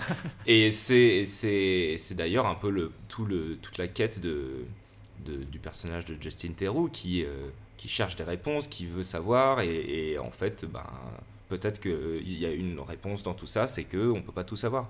Et du coup, euh, c'est c'est- ça développe aussi ce, ce, ce côté-là. Et c'est une série qui est très surprenante euh, sur plein d'aspects, et notamment celle-ci. Mais, euh, mais ouais, et puis toujours, hein, toujours ce truc de, de quand on- en fait il parle tellement bien du deuil et de mille façons différentes. Il y a toute une sorte de mythologie autour de. Enfin, de toute une psychologie plutôt autour de ce- ce- cette disparition euh, qui en fait fait que de traiter euh, le deuil, même cette secte blanche là. Ouais, euh, c'est ce que j'ai bien vu, parce que ça parle beaucoup du deuil, mais euh, le personnage principal, il a perdu sa femme, mais pas dans les 2%. Et j'aime bien ce côté aussi, Ouais. euh, bah, on perd quelqu'un d'une autre manière que Mhm. par la mort aussi. euh. Et est-ce que ta peine est valable? Est-ce que quelle, quelle peine est valable au-dessus? Parce qu'il y a des gens qui et où en fait le truc c'est que ce qui est terrible c'est que ben Kevin lui il a il a il a perdu sa femme d'une certaine façon mais tous les gens qui, qui ont perdu dans les 2% euh, c'est pas la mort quoi c'est Ouais, juste ils ont disparu ouais. Mm. donc est-ce qu'ils vont revenir un jour? Où est-ce qu'ils sont? En fait, ça, c'est des, c'est, beaucoup de questions aussi que beaucoup de personnes se posent euh, et c'est une autre façon de, de traiter le deuil euh, et qui est, qui, qui est intéressante et du coup, euh, Ouais, en fait, est-ce que c'est mieux quoi et Est-ce que c'est enfin, c'est bien pire que la mort quoi, de juste pas savoir euh, Ouais, où est-ce qu'ils sont, savoir. juste donnez-nous une réponse quoi. Et on aura pas de réponse. voilà. On avait une question, c'était quelle est la qualité que tu lui trouves, enfin comment dire, que t'aimerais aussi lui, lui piquer un peu. Est-ce que tu dirais que du coup c'est sa qualité à te désarçonner un peu tout le temps, à te perdre? C'est ça que tu reconnais dans les trois séries, notamment euh, les plus connues? Bah, c'est pas que ça, parce que sinon, euh, ça serait un bordel. hein, le... Oui. Enfin, ce mec-là a, a un savoir-faire de, de justement comment tenir les spectateurs et comment euh, créer aussi tout un univers autour d'un concept qui est très fort. Euh, c'est pas juste euh, je vais en faire n'importe quoi et enfin il autour de The Leftovers il y a quand même tellement de trucs qui sont créés dans la saison 1 c'est la secte blanche dans les autres saisons c'est c'est encore plus ça va encore plus loin Euh, donc il, arrive quand même même dans Watchmen en fait en fait le truc que j'aime beaucoup chez lui c'est qu'il rattache toujours ça à un thème fort. Euh, dans Watchmen, ce qui n'est pas du tout dans les séries de base et tout ça, en fait là il, ra- il rattache tout ça au racisme et à et en fait il a trouvé son thème. Et d'ailleurs c'est dans une vidéo où il donne des conseils d'écriture de Lindelof euh, où il a parlé des trucs un peu des légendes de, de scénaristes et tout ça qu'il faut avoir et tout mais en fait qui sont bullshit c'est euh, écrivez sur ce que vous savez Enfin, Lindelof, il fait, moi, je sais pas du tout mon histoire. euh, Enfin, je, suis un mec blanc, euh, j'ai jamais eu de problème avec ça. Donc, en fait, comment tu fais? Et il dit juste, bah, entoure-toi de personnes qui euh, ont vécu ces trucs-là. Donc, ça, c'est très important aussi. Mais, euh, et du coup, écoute-les et ferme ta gueule parce que bah, c'est pas ton histoire, mais ça t'empêche pas d'avoir ton point de vue et d'avoir. Tu sais l'écrire, quoi. En fait, ouais, et, et aussi, euh, dans tout ça, qu'est-ce qui te, qu'est-ce qui te touche et qu'est-ce qui t'intéresse?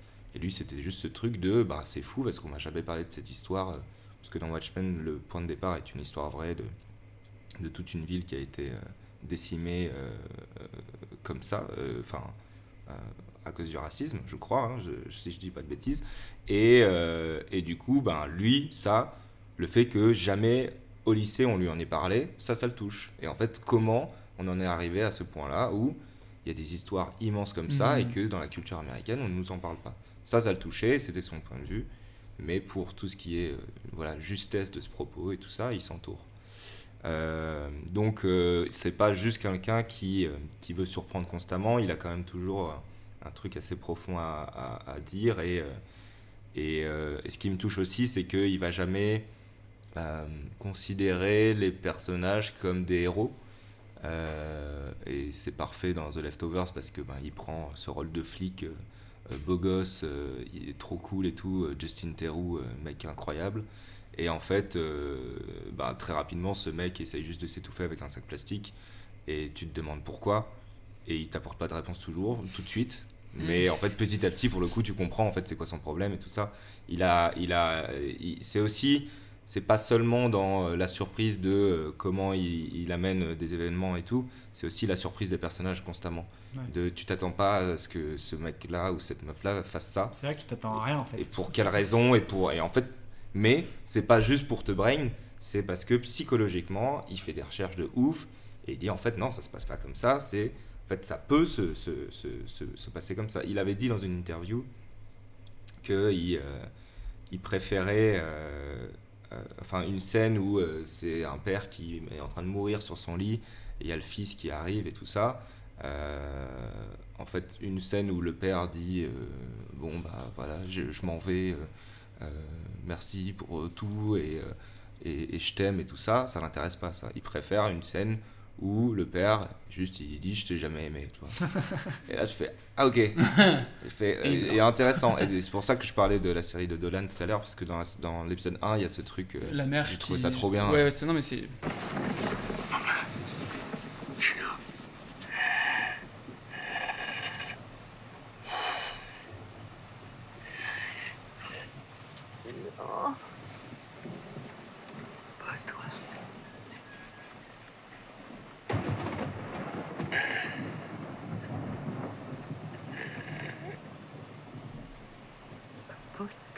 Et euh, ouais, de, de juste elle le voit, elle fait. pff, c'est horrible quoi. Et Pas toi, elle dit pas toi, Oui, pas toi, pire. C'est pire violent truc. de ouf. Il rentre, C'est- Elle est pas en toi. train de crever, c'est le dernier truc qu'elle dit. Elle dit, ah non, pas toi. Et elle Ah, meurt juste bah après. ça, ok. Là, ok, là, ça me parle. Là, il y a quelque chose à creuser. Un peu de haine. C'est, euh, bah, en fait, c'est, ouais, c'est la vie, quoi. C'est, c'est pas parfait. C'est, c'est, c'est- et du coup, il, euh, à travers tout ça, il te, il te surprend constamment euh, par. euh, et puis dans euh, la saison 2, c'est ma préf, tu, tu verras. euh. Mais du coup, Bah là, on je t'ai un peu spoilé parce Bah non, que. Bah non. Ah bah, Euh, On avait une petite interview aussi de. C'était juste, il disait que une, une petite interview où il disait que, que sur Lost, il avait failli tout lâcher. Et qu'après, il avait, il avait demandé de, de l'aide et qu'il l'a eu. Et euh, Ouais. C'était pour une petite transition pour savoir euh, si t'aimais bien t'entourer, mais on Mais avait déjà répondu à la question. l'avais parlé tout à l'heure, tout à fait. Mais oui, oui, il a, il a, il a été euh, dépressif à cause de Lost, euh, Lindelof. Et, mais oui, c'était- c'était. Enfin, c'est marrant, juste pour la, le- la petite euh, anecdote, c'est c'est J.J. Abrams qui le contacte avec ce pitch de euh, j'ai. euh, imagine euh, seul au monde, mais avec un monstre sur l'île, quoi. Du coup, il fait ok, pas mal et tout. Et, euh, et du coup, ils, écrivent le pilote ensemble et ils le réalisent. Et euh, ils se disent, bah, enfin, Lindelof, il, il, il savait pas où il allait hein, avec cette série. Et, et c'était pas le showrunner à l'époque. C'était juste J.J. Abrams l'a appelé, quoi. Mhm. Et euh, il diffuse le pilote parce qu'à l'époque, ben, il fallait. Enfin, c'était pas comme aujourd'hui, quoi. C'était vraiment tu diffuses le pilote, ensuite tu vois si ça fait- fonctionne, et puis, et puis la chaîne lance et finance et tout. Et euh, Lindelof pense vraiment que ça va flopper. Ça fait le meilleur score qu'a qu'a jamais fait une, une série euh, en, en prime time. Et, euh, et du coup, le lendemain, il y a DJ Abrams qui l'appelle, qui fait Bon, bah, du coup, euh, tu fais la série, moi je pars sur Mission Impossible, et, et du coup, bah, je, te laisse, je te laisse le bébé, quoi. Et en fait, il était donc avec, avec Carlton euh, Ouais, on va mettre l'extrait du coup d'où il a. oui, bah vas-y. D'ailleurs, petite fierté encore, euh, Nick Hughes, euh, qui a écrit sur The Leftovers, a écrit sur Calls euh, US. Wow. Donc ça, c'était pas Tout mal. est aussi. lié. Comment Mais ça ça flex un max. Ça flex, ça flex énorme. En fait, tous les huit jours, enfin vous savez, donc le lundi, nous entrions et il y avait un tableau blanc vierge, puis le mercredi d'après, nous devions livrer 55 pages de matériel, pendant que nous écrivions l'histoire pour le prochain et éditer celui d'avant. Et je le faisais plus ou moins par moi-même. Et j'ai donc essayé de quitter la série après six épisodes, et JJ m'a dit que, vous savez, que vous avez juste besoin d'aide, et j'étais comme, oui, oui, j'en ai besoin. Il m'a dit, non, non, je tourne Mission Impossible 3, alors connaissez-vous quelqu'un qui, selon vous, pourrait venir vous aider et j'ai pensé à Carlton, qui était mon mentor sur euh, Natch Bridge. Il était en train de développer quelque chose chez Sony, mais il était sur un show, alors je l'ai appelé, il m'a demandé de lui envoyer les six premiers scripts. Il les a lus, et il était comme, c'est plutôt cool. Donc oui. Et donc il est venu, et puis nous avons été partenaires jusqu'à la fin. Il est super, je l'adore. En plus, j'adore comment il parle et tout. J'aime beaucoup. Enfin bref, je suis amoureux de lui, je crois. tout simplement. Bon, on va rester de toute façon euh, avec la Lindelof. scène du coup, puisque. On arrive à la saison 2, épisode 8, il me semble. Oui, Épisode c'est un peu spoiler. spoil, mais et en même temps, ça, ça, ça spoil rien de l'histoire. euh, Non, j'ai euh, mais j'ai beaucoup de questions déjà. Oui, oui, oui, oui. Mais du coup, je te propose qu'on on- on mette la scène et que tu euh, commentes Tu si peux tu veux commenter par-dessus. par-dessus. euh, ce qui- ce qui- ok. comment tu, euh, Mais du coup, attends, euh, je spoil ou pas? Parce que c'est, en fait, oui, la scène est random comme ça, quoi. Si mais, vous voulez, euh, on dit que pendant les 5 prochaines minutes, on va spoil. Donc euh, si vous voulez ne pas être Mais spoil, tranquille, tranquillement spoil, quoi, tu vois. spoil, euh. Rien de, rien de très grave, mais euh, parce que j'ai, j'adore cette scène, mais j'ai, j'ai pas non plus euh, Bah, 30 du- minutes sur cette scène. vous pouvez quoi. passer les 5 prochaines minutes, ça va spoil. euh, si- voilà. Tell me how. I already did. Excuse me? If you want to get out of here, all you have to do is sing. Ah, moi je comprends pas pourquoi il veut chanter. Oui, bien sûr, mais lui non plus. Et exactement, c'est ça qui est génial, c'est que, en fait, donc c'est c'est c'est c'est difficile parce que donc dans la saison 2, euh, le personnage euh, traverse un peu, euh, enfin va dans un autre endroit euh, qui est euh, pas le, sur Terre, mais qui est cet endroit un peu chelou où en fait tout se passe dans un hôtel, un hôtel Ah, de ça luxe. part vraiment. euh, Ouais. ok. Et euh, du coup, il y a deux épisodes, je crois, qui se passent dans cet hôtel où c'est une autre réalité. Et en fait, il sait pas comment euh, retourner dans la, dans la vraie vie. Et donc là, c'est la deuxième fois. La première fois, il a dû faire un truc vraiment extrême et tout ça. Et la deuxième fois, donc on se demande tous comment il va devoir revenir sur, euh, sur Terre, enfin dans la réalité. Et là, il lui dit juste, tu dois chanter. Tu dois chanter une chanson. Et exactement comme Gavin, il, il le dit, il est un peu comme le spectateur, il dit mais c'est débile quoi. Enfin, qu'est-ce que c'est vraiment débile. Et on- une roue. euh, Ouais, c'est absurde et c'est ça que j'adore aussi dans les séries de Lindelof. Il y a toujours un peu un humour comme ça. Je dis pas qu'il est tout seul à chaque fois, hein, mais je pense qu'il y a plein de décisionnaires. Et puis là, je crois que c'est une idée de Tom Per- Perrotta d'ailleurs, qui a écrit le livre The Leftovers, qui est écrit avec lui. Mais il y a toujours un traitement très euh, qui est que moi j'adore, qui est un peu ironique quoi. Là, c'est c'est ridicule quoi. Tu sais, ça me fait penser au Everything Everywhere All At Once. Ouais. Ils doivent faire un truc complètement improbable Ouais. pour. euh, quel est le mot? Euh, pour, pour aller dans le multivers, enfin, pour avoir le- son double qui, qui prend le dessus, je sais pas quoi. Et ça fait penser justement à ça en fait. Ouais, Ils doivent faire vrai. un truc complètement improbable pour. Oui, c'est vrai. Moi, ce que j'aime beaucoup dans cette scène, c'est que c'est, enfin, d'après moi, c'est que c'est un personnage euh, très euh, dur en fait, et Oui. que à partir du moment où il chante faux, là il y a une faille de ouf. Ouais, ouais, ouais, de ouf. Il y a des gros Alors- plans incroyables. Là il chante bien. Ouais. Et puis la, la réal, c'est Mimi Leder, je crois, qui est réal. euh, C'est, c'est, c'est- Et là il chante faux. Il chante faux. Et d'ailleurs, dans le, dans le scénar, il y avait juste écrit euh, Kevin chante euh, Homeward Bones. euh, et c'est, tout. Et ensuite, c'est euh, Justin Theroux et la réal qui ont bossé ensemble pour comment on va faire euh, cette scène-là.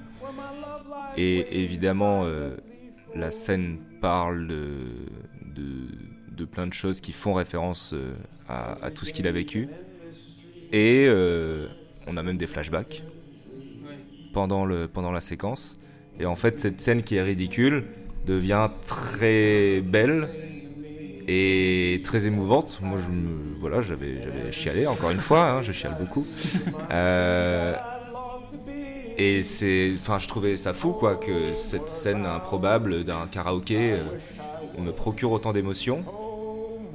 Et ça va encore dans tout ce qu'on dit depuis le début, de cette surprise constante, qui n'est pas forcément dans un truc fou, quoi, mais juste tu ne sais pas ce qui va se passer, Mhm.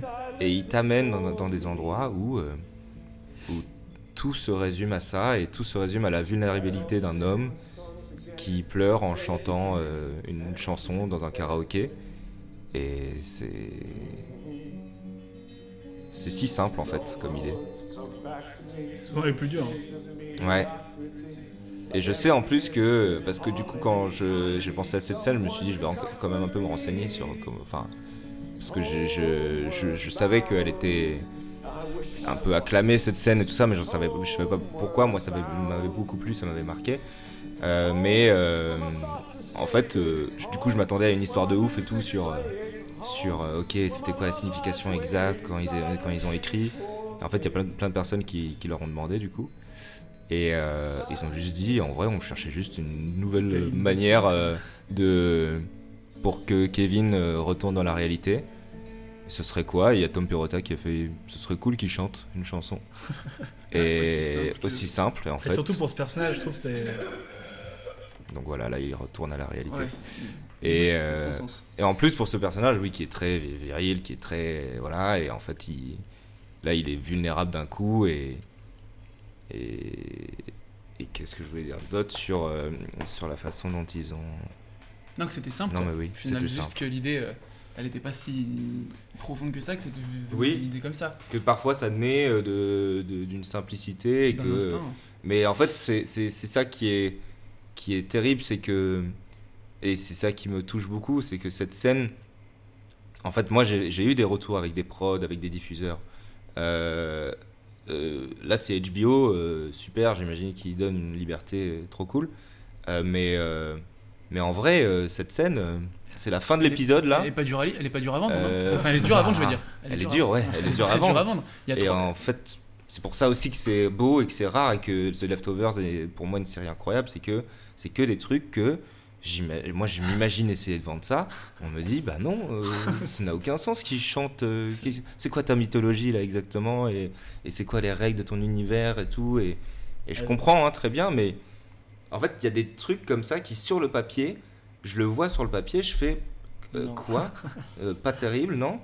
Et, et en fait, ben si, tournons-le, faisons-le, et, et ça devient un truc qui marque toutes les personnes qui voient la série. Et euh, ça aussi, c'est rare, euh, essayer d'accrocher ça, et, Et je sais pas. euh, Enfin voilà, il y a. Pour moi, ça, c'est vraiment juste. Ils ont laissé leur instinct parler. Ils ont, Mhm. ils ont laissé juste. On a, on a trop envie de voir euh, Justin Theroux qui chante faux. euh, oui, il, vraiment. sait vraiment pas chanter. Et, euh, et du coup, faire un karaoké, c'est comme ça qu'il est sauvé. Bah ouais, c'est cool, c'est marrant. et ça peut être émouvant en plus. Euh, Vas-y, go, on y va. Enfin, normalement, il y a des décisionnaires qui disent non. non, c'est on pas sait- une bonne on idée. sent des, des scènes à la poubelle dans. dans- Ouais, ouais, bon. En vrai, moi, je me- ça va, j'ai de la chance, mais. euh, C'est assez, fou parce que tu dis exactement la même chose que en fait on a reçu Jonathan Barré euh, Ouais. qui a choisi comme scène l'intro de Wayne's World où il chante dans la voiture euh, Bohemian Rhapsody et Ok. la chaîne la, la- la- la chanson est entière elle dure 4 minutes et quelques. Et il a dit exactement la même chose que toi. Il a dit mais comment ils ont fait pour vendre cette scène il a Ouais. dit c'est impossible parce que ça ne fait pas avancer le récit. C'est Ouais, juste ouais. quatre gogoles qui chantent dans une bagnole. Et, et- et c'est tout. Et c'était juste bah ouais c'est- c'est c'est fun. Enfin tu vois Ouais, ça les caractérise un peu parce que c'est quand même des frics etc machin. Et c'est marrant parce que tu sais exactement ce que tu dis ici. Et on s'est rendu Ouais, compte aussi que pour les scènes il y a beaucoup de gens qui choisissent avec des chansons. Et on Ah voulait ouais. te demander justement est-ce que toi tu as des chansons qui t'ont inspiré des scènes euh, dans les projets l'inverse. que tu as pu- ou même l'inverse ouais euh, Parce que là, on dirait vraiment que cette, ch- cette chanson est- a été écrite pour le Pour film. on ça, dirait. ouais, c'est vrai que Ouais, c'est fou. ouais. Alors que c'est du Simon et Garfunkel. Ouais. Euh, je, je sais que je suis très sensible à ça aussi, ouais. Même dans Magnolia, il y en a. Il y en a Ouais. Enfin, tout, tout le soundtrack est, est super. Euh, et- Il y, a- il y a deux semaines, euh, dans l'épisode avec Enya Barou, sa scène c'était dans les Magnolia justement. C'était dans Magnolia, Euh. Super Tramp. Ah oui, le, bah le ouais. moment dans le bar. Ouais, ouais, ouais. D'ailleurs, euh, il y a cette chanson dans le prochain, dans le trailer du prochain Ari Aster, là, je crois. Ah, Boys Afraid Euh, ouais. Et, euh, et à chaque fois, je veux pas voir la bande annonce. Je le vois mardi là. Il y a une avant-première avec Aster. euh, Ah ouais? euh, Ah au ouais. MK2 Bibliothèque. Je sais pas s'il y a encore des places. Pas dégueulasse. Mais euh, ça va être pas mal. Bref. Ok. Et, euh, et non, oui. euh, euh, ben, je suis très sensible à ça. Je dirais pas qu'il y a une chanson en particulier qui, Oui. qui peut m'inspirer, mais il y en a plein qui, à chaque fois, je, ouais, ça me fait voir des scènes. Et justement, des scènes qui, euh, qui, en fait, sont plus du développement de personnages que des trucs qui font avancer l'action. Et du coup, à chaque fois, c'est des scènes dont je tombe amoureux et que bon, je me dis, oh, ça va être compliqué à vendre et tout ça, parce qu'il faut que tout soit dans exactement. euh, voilà, clean et tout. Enfin bref. Mais euh, après, dans les, dans les projets que j'ai faits, euh, tu vois, il n'y a pas. euh, Enfin, si, Calls, en vrai, j'en mettais et tout, et je, et je, je me faisais kiffer. En vrai, ça, ça a été. ce qui me laissait beaucoup de liberté parce qu'ils savaient pas ce que je faisais sur Calls, Canal, et du coup, ils m'ont laissé carte blanche sur quasi tout. Donc, ça, c'était super. Et, et sinon, il y a. Enfin, il y a une chanson, une musique, mais où c'est un peu de la triche à chaque fois parce que ça, à chaque fois ça m'inspire, peu importe le projet. Mais c'est une, chanson très chelou euh, qui s'appelle Iris de Wim euh, Mertens ou Wim. À chaque fois je me confonds avec euh, L'Oréal, Euh, mais c'est Wim Wertens ou Wim Mer- Mertens. Et c'est juste une, une chanson assez longue de 9 minutes. C'est du piano et c'est avec une sorte de chanteuse d'opéra, mais ils ont inventé un langage qui n'existe pas. En fait, c'est juste ça me, à chaque fois, ça me donne envie d'écrire. Euh, mais sinon, non, il n'y a pas de, de chanson particulière.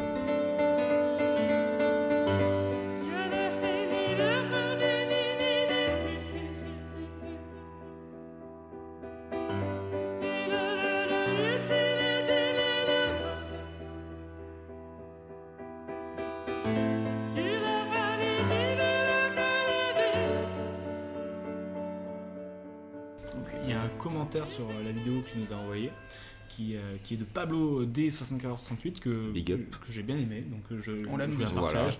Euh, il dit Cette scène est une parfaite allégorie de l'art en général. Nous craignons tous de nous ouvrir à la scène car cela semble idiot et tout le monde qualifie l'art de sottise. Mais lorsque nous nous exposons à l'art, cela peut nous émouvoir et nous amener à des, ré- des réalisations comme rien d'autre là-bas, tout comme cette chanson a sauvé Kevin. C'est vrai. Bah, j'aurais dû le lire avant et amener cette théorie directement. parce que c'est beaucoup mieux que ce que j'ai dit. Mais ouais, ouais. Non, non, c'est de ouf. C'est vrai. Et, et- et- et en même temps, est-ce qu'ils étaient conscients de, de ça quand ils l'ont fait? Et en fait, c'est- on s'en fout parce que c'est c'est ça la beauté aussi de, de ce- de cet art. C'est que peu importe l'interprétation que tu en fais, même si elle est pensée ou pas pensée, voulu ou pas voulu, elle est valable, je, je- je pense. Donc bravo Dark euh, Angel. Dark Angel. Dark Angel, ref, d'ailleurs. Euh, complet. Ouais, ouais, ouais, ref, ref. En fait, c'était moi et j'ai- je voulais juste. La trilogie du samedi et tout. Bon, bah, c'est Eh bah, ouais, une crois belle manière de, de finir ces catégories. Euh, pour se détendre et redescendre en douceur, on propose un petit jeu. T'es archi tendu. Allez. Ouais, là, je suis tendu. Ouais, t'as l'air Ouais, tendu. je suis très, très tendu. Et ce jeu, c'est. euh, t'as vraiment la ref. We need a break. Let's play a game. What kind of game? Of this great game.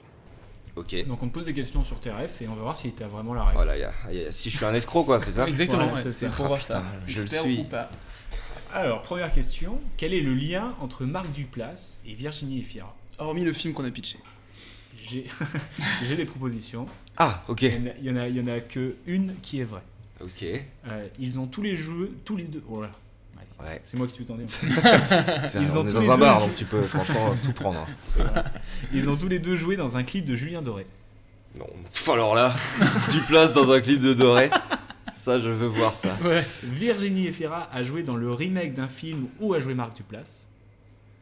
Ok. Ils sont tous les deux nés un 7 décembre. Oh putain. Ou alors, Virginie Efira a fait une voix, une voix dans le film Garfield et Marc Duplass a joué dedans. Ça me paraît très bizarre que Duplass Il y en a une ait vraie. fait. Ouais, entre les deux. Entre les trois. Ah oui, oui, non, non, oui. Euh, mais est-ce qu'il y en a une vraie dans le fait que soit Duplass, soit Efira a participé à Garfield? Ah non, tu peux pas me dire, ok.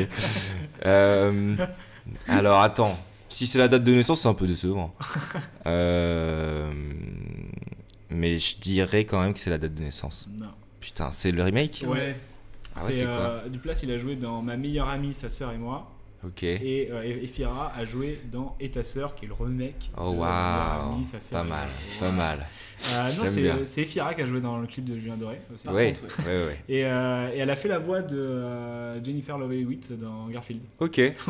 Mais Duplass n'a pas fait de voix dans Non. Garfield. Il n'a pas joué. Ok, pas mal, pas mal. J'aime bien ce jeu. Deuxième question alors. Quelle est la première émission qui a animé Virginie Efira?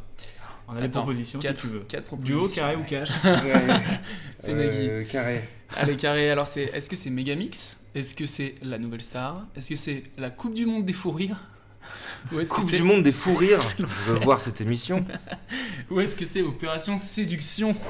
Indice, elle a animé les quatre. Oh putain. Déjà, déjà, c'était un excellent indice. Euh...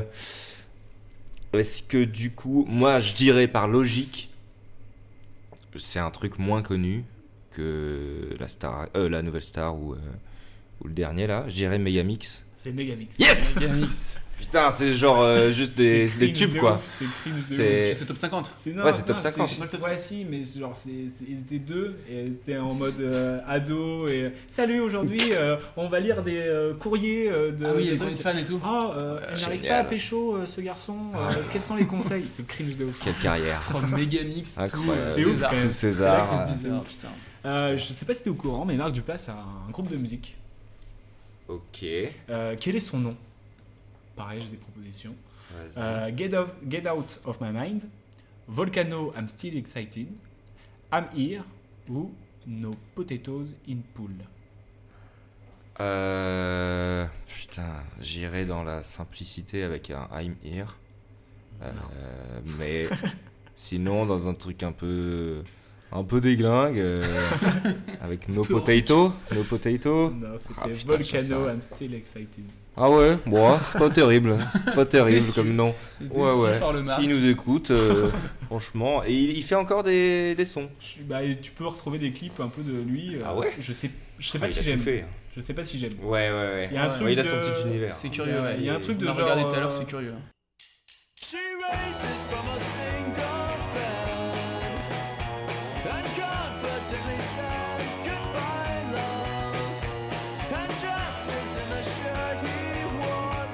C'est le- la musique peut être cool, mais pas forcément avec eux. Tu vois, je sais pas. C'est... Ouais, presque cool. Ouais, je vois, ok. Mais c'est nul. Alors, Ah écoute, mais c'est ça qui est bien avec Duplass, Ouais. c'est qu'il essaye plein de trucs. Ouais. Il y a des trucs, pareil, il y a des projets à lui que je suis pas forcément très fan, mais juste son, son- leur énergie aux deux là, c'est c'est super. Ouais, ouais. On passe à Damon Lindelof. Est-ce qu'il a été scénariste pour plus de séries ou plus de films, à ton avis? Alors, ben, il a, je sais qu'il a fait, en en scénariste, il a fait d'autres séries que ce qu'il a, ce qu'il a showrunné. Euh, en film, il a fait Prometheus, il a fait Cowboy versus Western, je crois. Euh, Cowboy versus Alien. Ouais. Ouais. Euh, mais ensuite. Ah putain, c'est c'est- c'est pas mal comme question ça. Je dirais quand même plus de séries. Plus de séries. 7 Ouais. séries contre 6 films. Waouh juste, Ah ouais, hein. 6 films? Ouais. Il y a quoi comme film? Vous avez la Euh, liste ou j'ai pas? pas la liste, mais. Putain, je. Ah ouais, on la ok. retrouve- on la retrouvera. Ouais, ouais, ouais. Je Euh, checkerai. euh, Damon Lindelof a aussi fait de la BD. De quelle mini-série est-il l'auteur? Ultimate Wolverine vs Hulk, La naissance de Venom, House of M, Hyperion vs Nighthawk. Très choqué par la question Marvel, déjà. Déjà, je savais même pas qu'il avait. Enfin, du Quoi comics de- de Marvel. il, a, il, a, il a fait une BD Ouais. Marvel? Non, pas du tout. euh. Euh, ah non, non, juste il a fait une BD quoi. Bah, c'est du Marvel. ouais. C'est du Marvel. 4 du Marvel? Euh, ouais. Mais quoi, il a écrit? Il a pas fait les dessins. ok. Euh, alors, pardon, euh, redis-moi vite fait les, les Euh, choix. Ultimate Wolverine vs Hulk, La naissance de Venom, C'est House fait ça. of Putain, M. Hyperion vs Nighthawk. Je- franchement, ça me paraît fou. Euh, House of M Non. Ultimate Wolverine C'est- vs c'est Hulk. vrai Ouais. Génial. Mais ça Il a devait fait être un- vieux ça. Le, euh, mini-série de 6 numéros. Non, pour, euh, pour 2006. Marvel. Non, de 6 numéros. Oui, En 2006, Ouais, c'est un peu vieux quand même. Il a- oui, vrai. Ça veut dire il était en plein Lost comme ça, et puis en même temps, il s'est dit tiens, Est-ce que je ferais pas un petit- ouais, un c'est pas le moment de bosser sur d'autres trucs en même temps là. Mais il a arrêté justement parce qu'il y avait trop de. Bah trop ouais. bah ouais. Pour Magnolia, euh, comme tu le disais, ça a inspiré énormément de- d'autres cinéastes, notamment dans sa construction. Il y a un réalisateur qui a dit que c'était vraiment son film référence pour la construction de son propre film. De quel film parle-t-on? Est-ce qu'on parle de Paris de Cédric Clapiche, Love Actually de Richard Curtis, Dunkerque de Christopher Nolan ou de Sin City de George Miller Que des films chorales, du coup. Hmm. Il y a un réal qui, qui s'est complètement inspiré de, du schéma. Euh, je sais, euh, là de tout ce que tu m'as cité, je dirais que le plus proche c'est Love Actually. C'est Love Actually. Super. C'est Actually de Richard Super. Curtis, tout à Très fait. fier d'avoir bien répondu à cette question. Et euh, si je te dis le numéro 82 dans le film Magnolia, est-ce que ça te dit quelque chose? Euh, c'est un numéro qui est euh, retrouvé euh, assez souvent. Il est- il il l'a caché euh, dans pas mal de plans. Et c'est euh, un verset de la Bible. Ah, t'es chaud. Bravo, il connaît vraiment la ref. Ouais, ouais, je connais la ref. Et c'est euh, c'est pas justement ce verset où. Ah non, non, il faut, il faut que tu checkes toi-même le verset. Et je crois qu'il est jamais euh, cité euh, directement Ouais, dans le il film. ouais, C'est tout à fait ça. Euh, C'est ouais. le, le deuxième verset du huitième chapitre du livre de l'Exode dans l'Ancien Testament, annonçant, annonçant l'une des colères divines constituant les dix plaies d'Égypte. C'est ça. Bah, c'est un- un- une petite annonce pour la fin. Une petite annonce. Ouais. bref. Donc tout est prévu, tout est lié. Tout est lié. Rien n'est dû au hasard. Euh, quelle est la couleur dominante pendant la scène que tu nous as La partagée scène de karaoké. Euh, ben, bleu. Bleu, oui. Bleu Ouais, c'est un petit Le- piège. C'est le spot. Question d'observation. Ouais, ouais. Et là, attention, de nouveau question d'observation.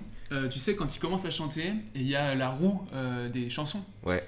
Il y a une Ah. chanson derrière lui qui n'a pas du coup tiré, mais qui est bien visible derrière lui, Oh qu'il aurait pu du coup chanter à la place de, de celle-ci.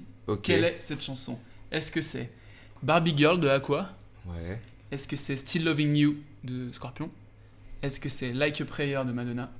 Ou est-ce que c'est Jenny from the Block de Jennifer Lopez C'est sûrement Like a Prayer de Madonna. C'est complètement Like a Prayer que de Madonna. ils, ils ont voulu choper les droits et ils n'ont pas réussi.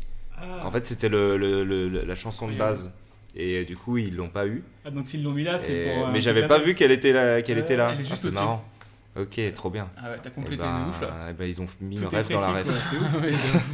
Mais je me suis dit, je me suis dit, c'est pas un hasard total qu'ils aient mis ça visible comme Ouais, ça. non, mais non, c'est je Je vrai. te jure, il y a un plan, tu la vois vraiment. Ah ouais, Et je putain. me suis dit, il doit y avoir une explication. On n'a pas trouvé l'explication. Bah, merci pour bah, l'explication. avec, avec, avec plaisir. Bon, on peut- on plaisir. peut dire que tu as vraiment la ref. Ouais, t'es chaud. Ah bah super. Je suis très content. Validé.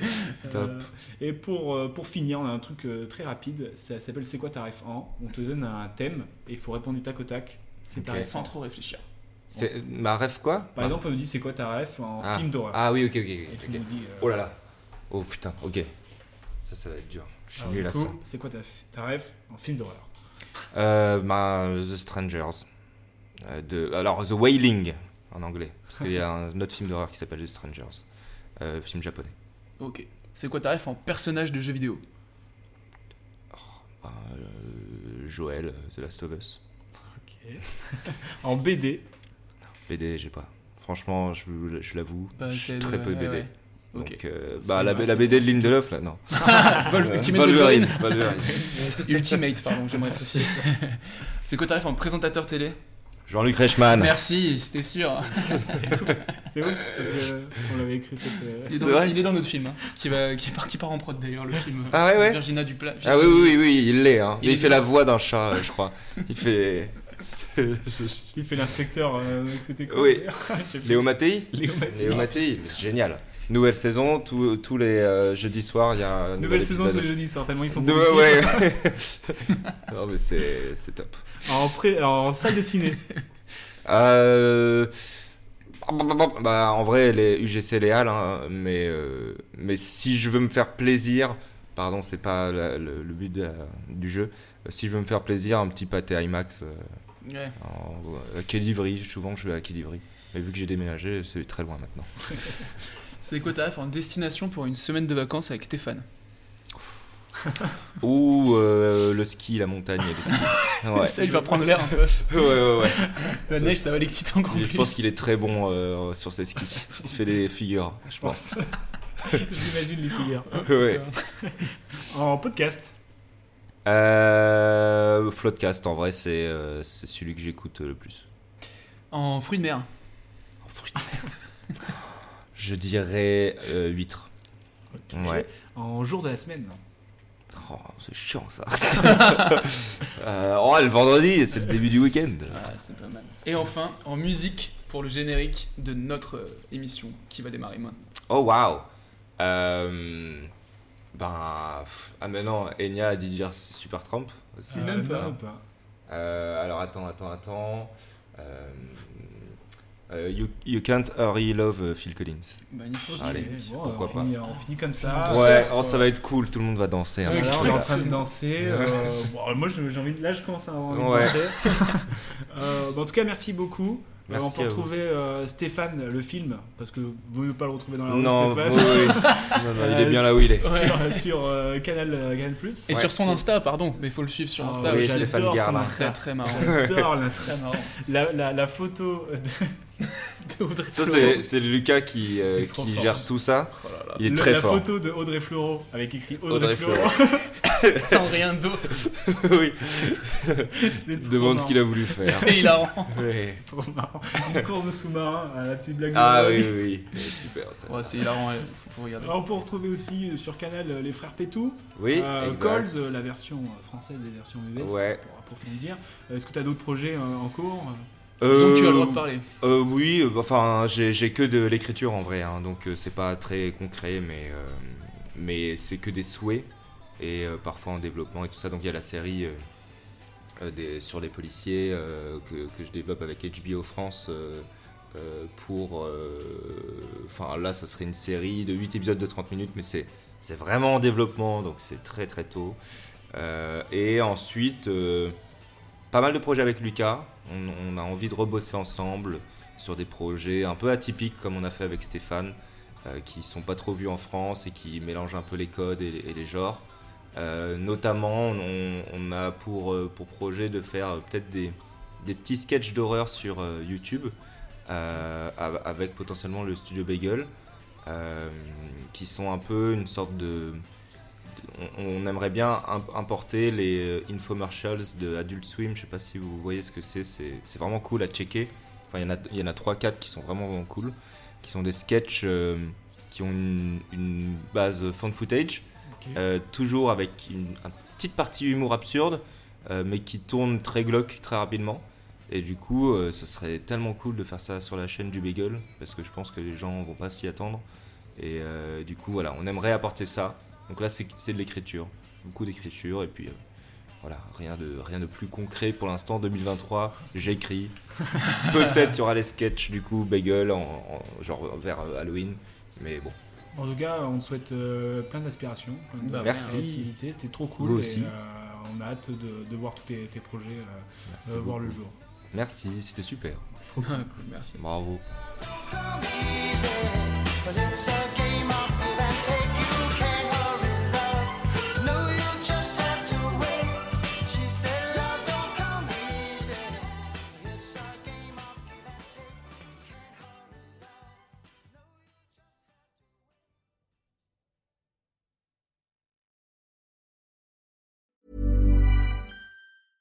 Even when we're on a budget, we still deserve nice things.